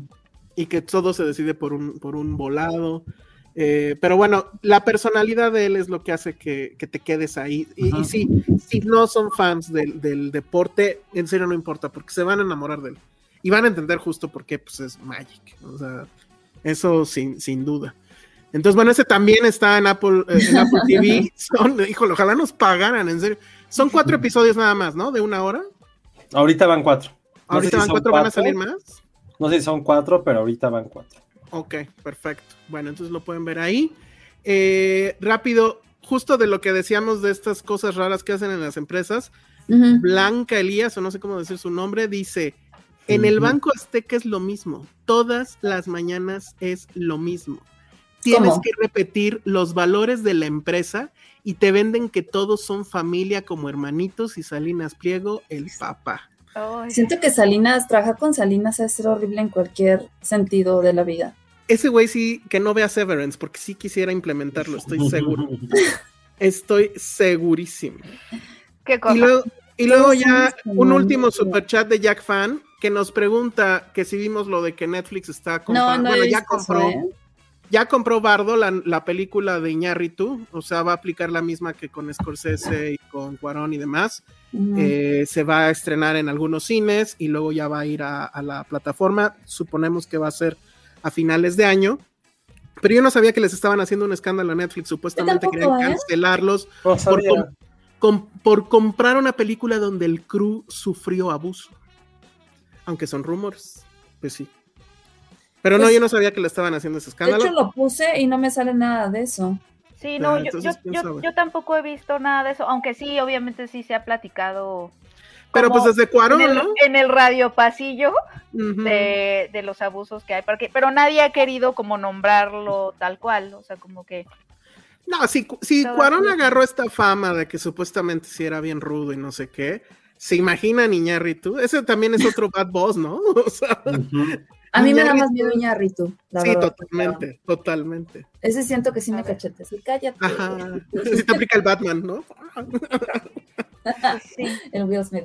Sí. sí, el rumor era que según esto sí trataba muy mal a los extras y está esta escena donde están en el zócalo todos tirados y fulano de tal se movió y no tenía que moverse, y, según. Pero bueno, la verdad es que de Iñárritu sí lo puedo creer más fácil que de Cuaro. Pero bueno, pues ahí está. Va a estar en Netflix, pues está bien, ¿no?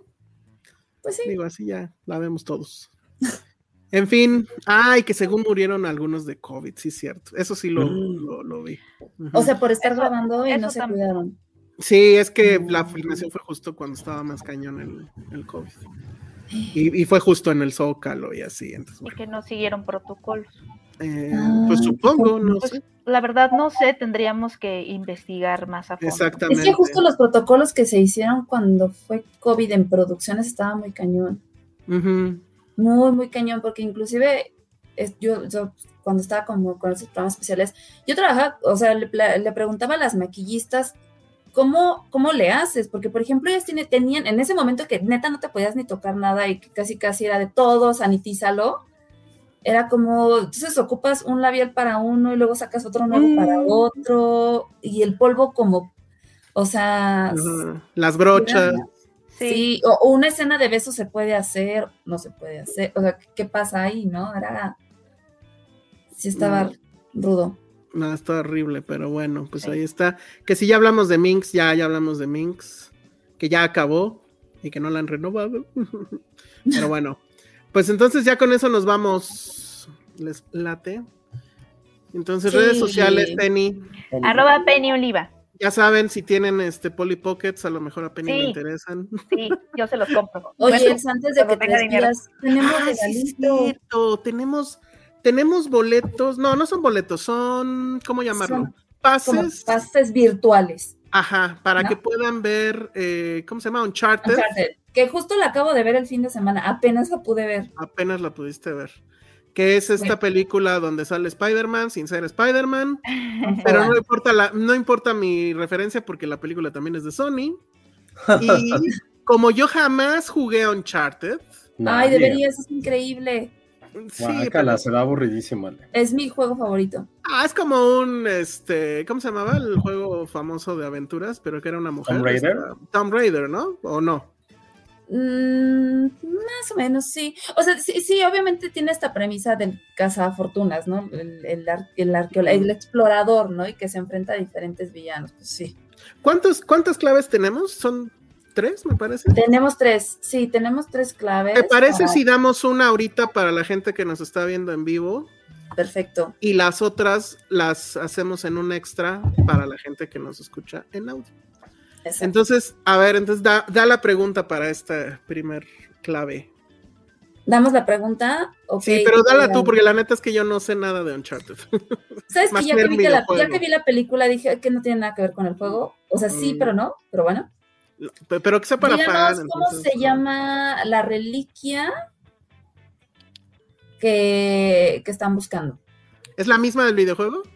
Mm, realmente en la primera no. Ah, bueno, ok. Entonces, la la, película. reliquia. Ok.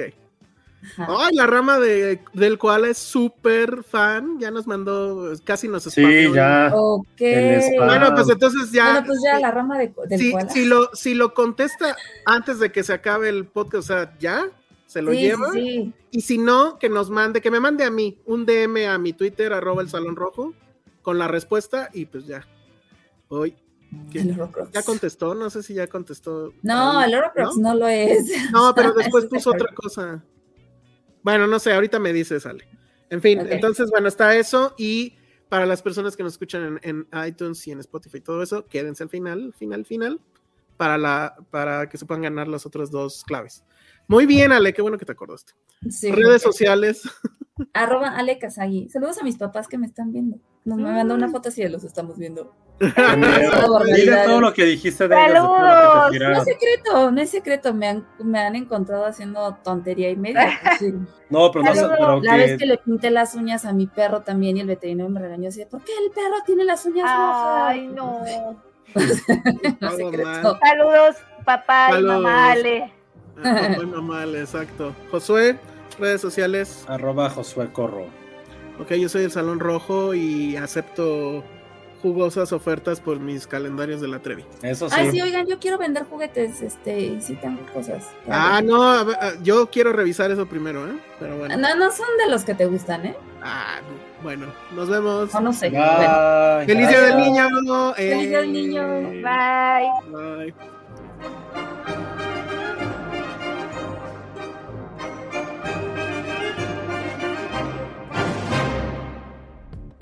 Dixo presentó Filmsteria con Penny Oliva, Ale Castro, Alejandro Alemán y Josué Corro.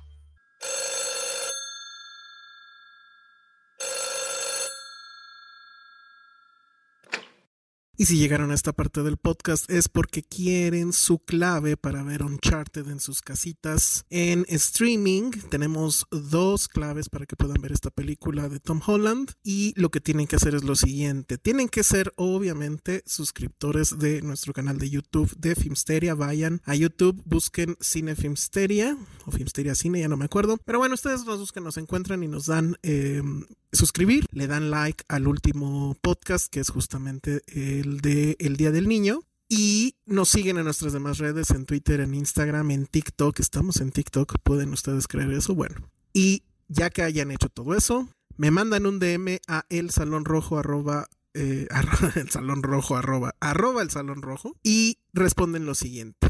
El director de Uncharted tiene dos películas que tienen que ver con zombies. ¿Cómo se llaman esas dos películas? Las dos primeras personas que respondan eso correctamente, yo les respondo con la clave para que puedan ver eh, desde sus casas en sus televisores Uncharted. No sé si es nada más para verla una sola vez, pero supongo que no es para que la vean eh, ya para siempre y la puedan ver 80 veces si ustedes gustan. Entonces, bueno, ya saben. Y bueno, muchas gracias por estar escuchando. Si nos están escuchando en iTunes o en Spotify, también les agradeceríamos mucho que hagan comentarios al, podcast. Eso a la gente le, sirve para, para que se convenza de que somos la pura onda. Y también nos sirve a nosotros si nos dejan así como que, no sé, hay como que dedo arriba, eh, like o whatever en iTunes y en, y en Spotify. También nos sirve mucho. Entonces, bueno, pues ahí les encargamos y nos escuchamos la próxima semana. Bye.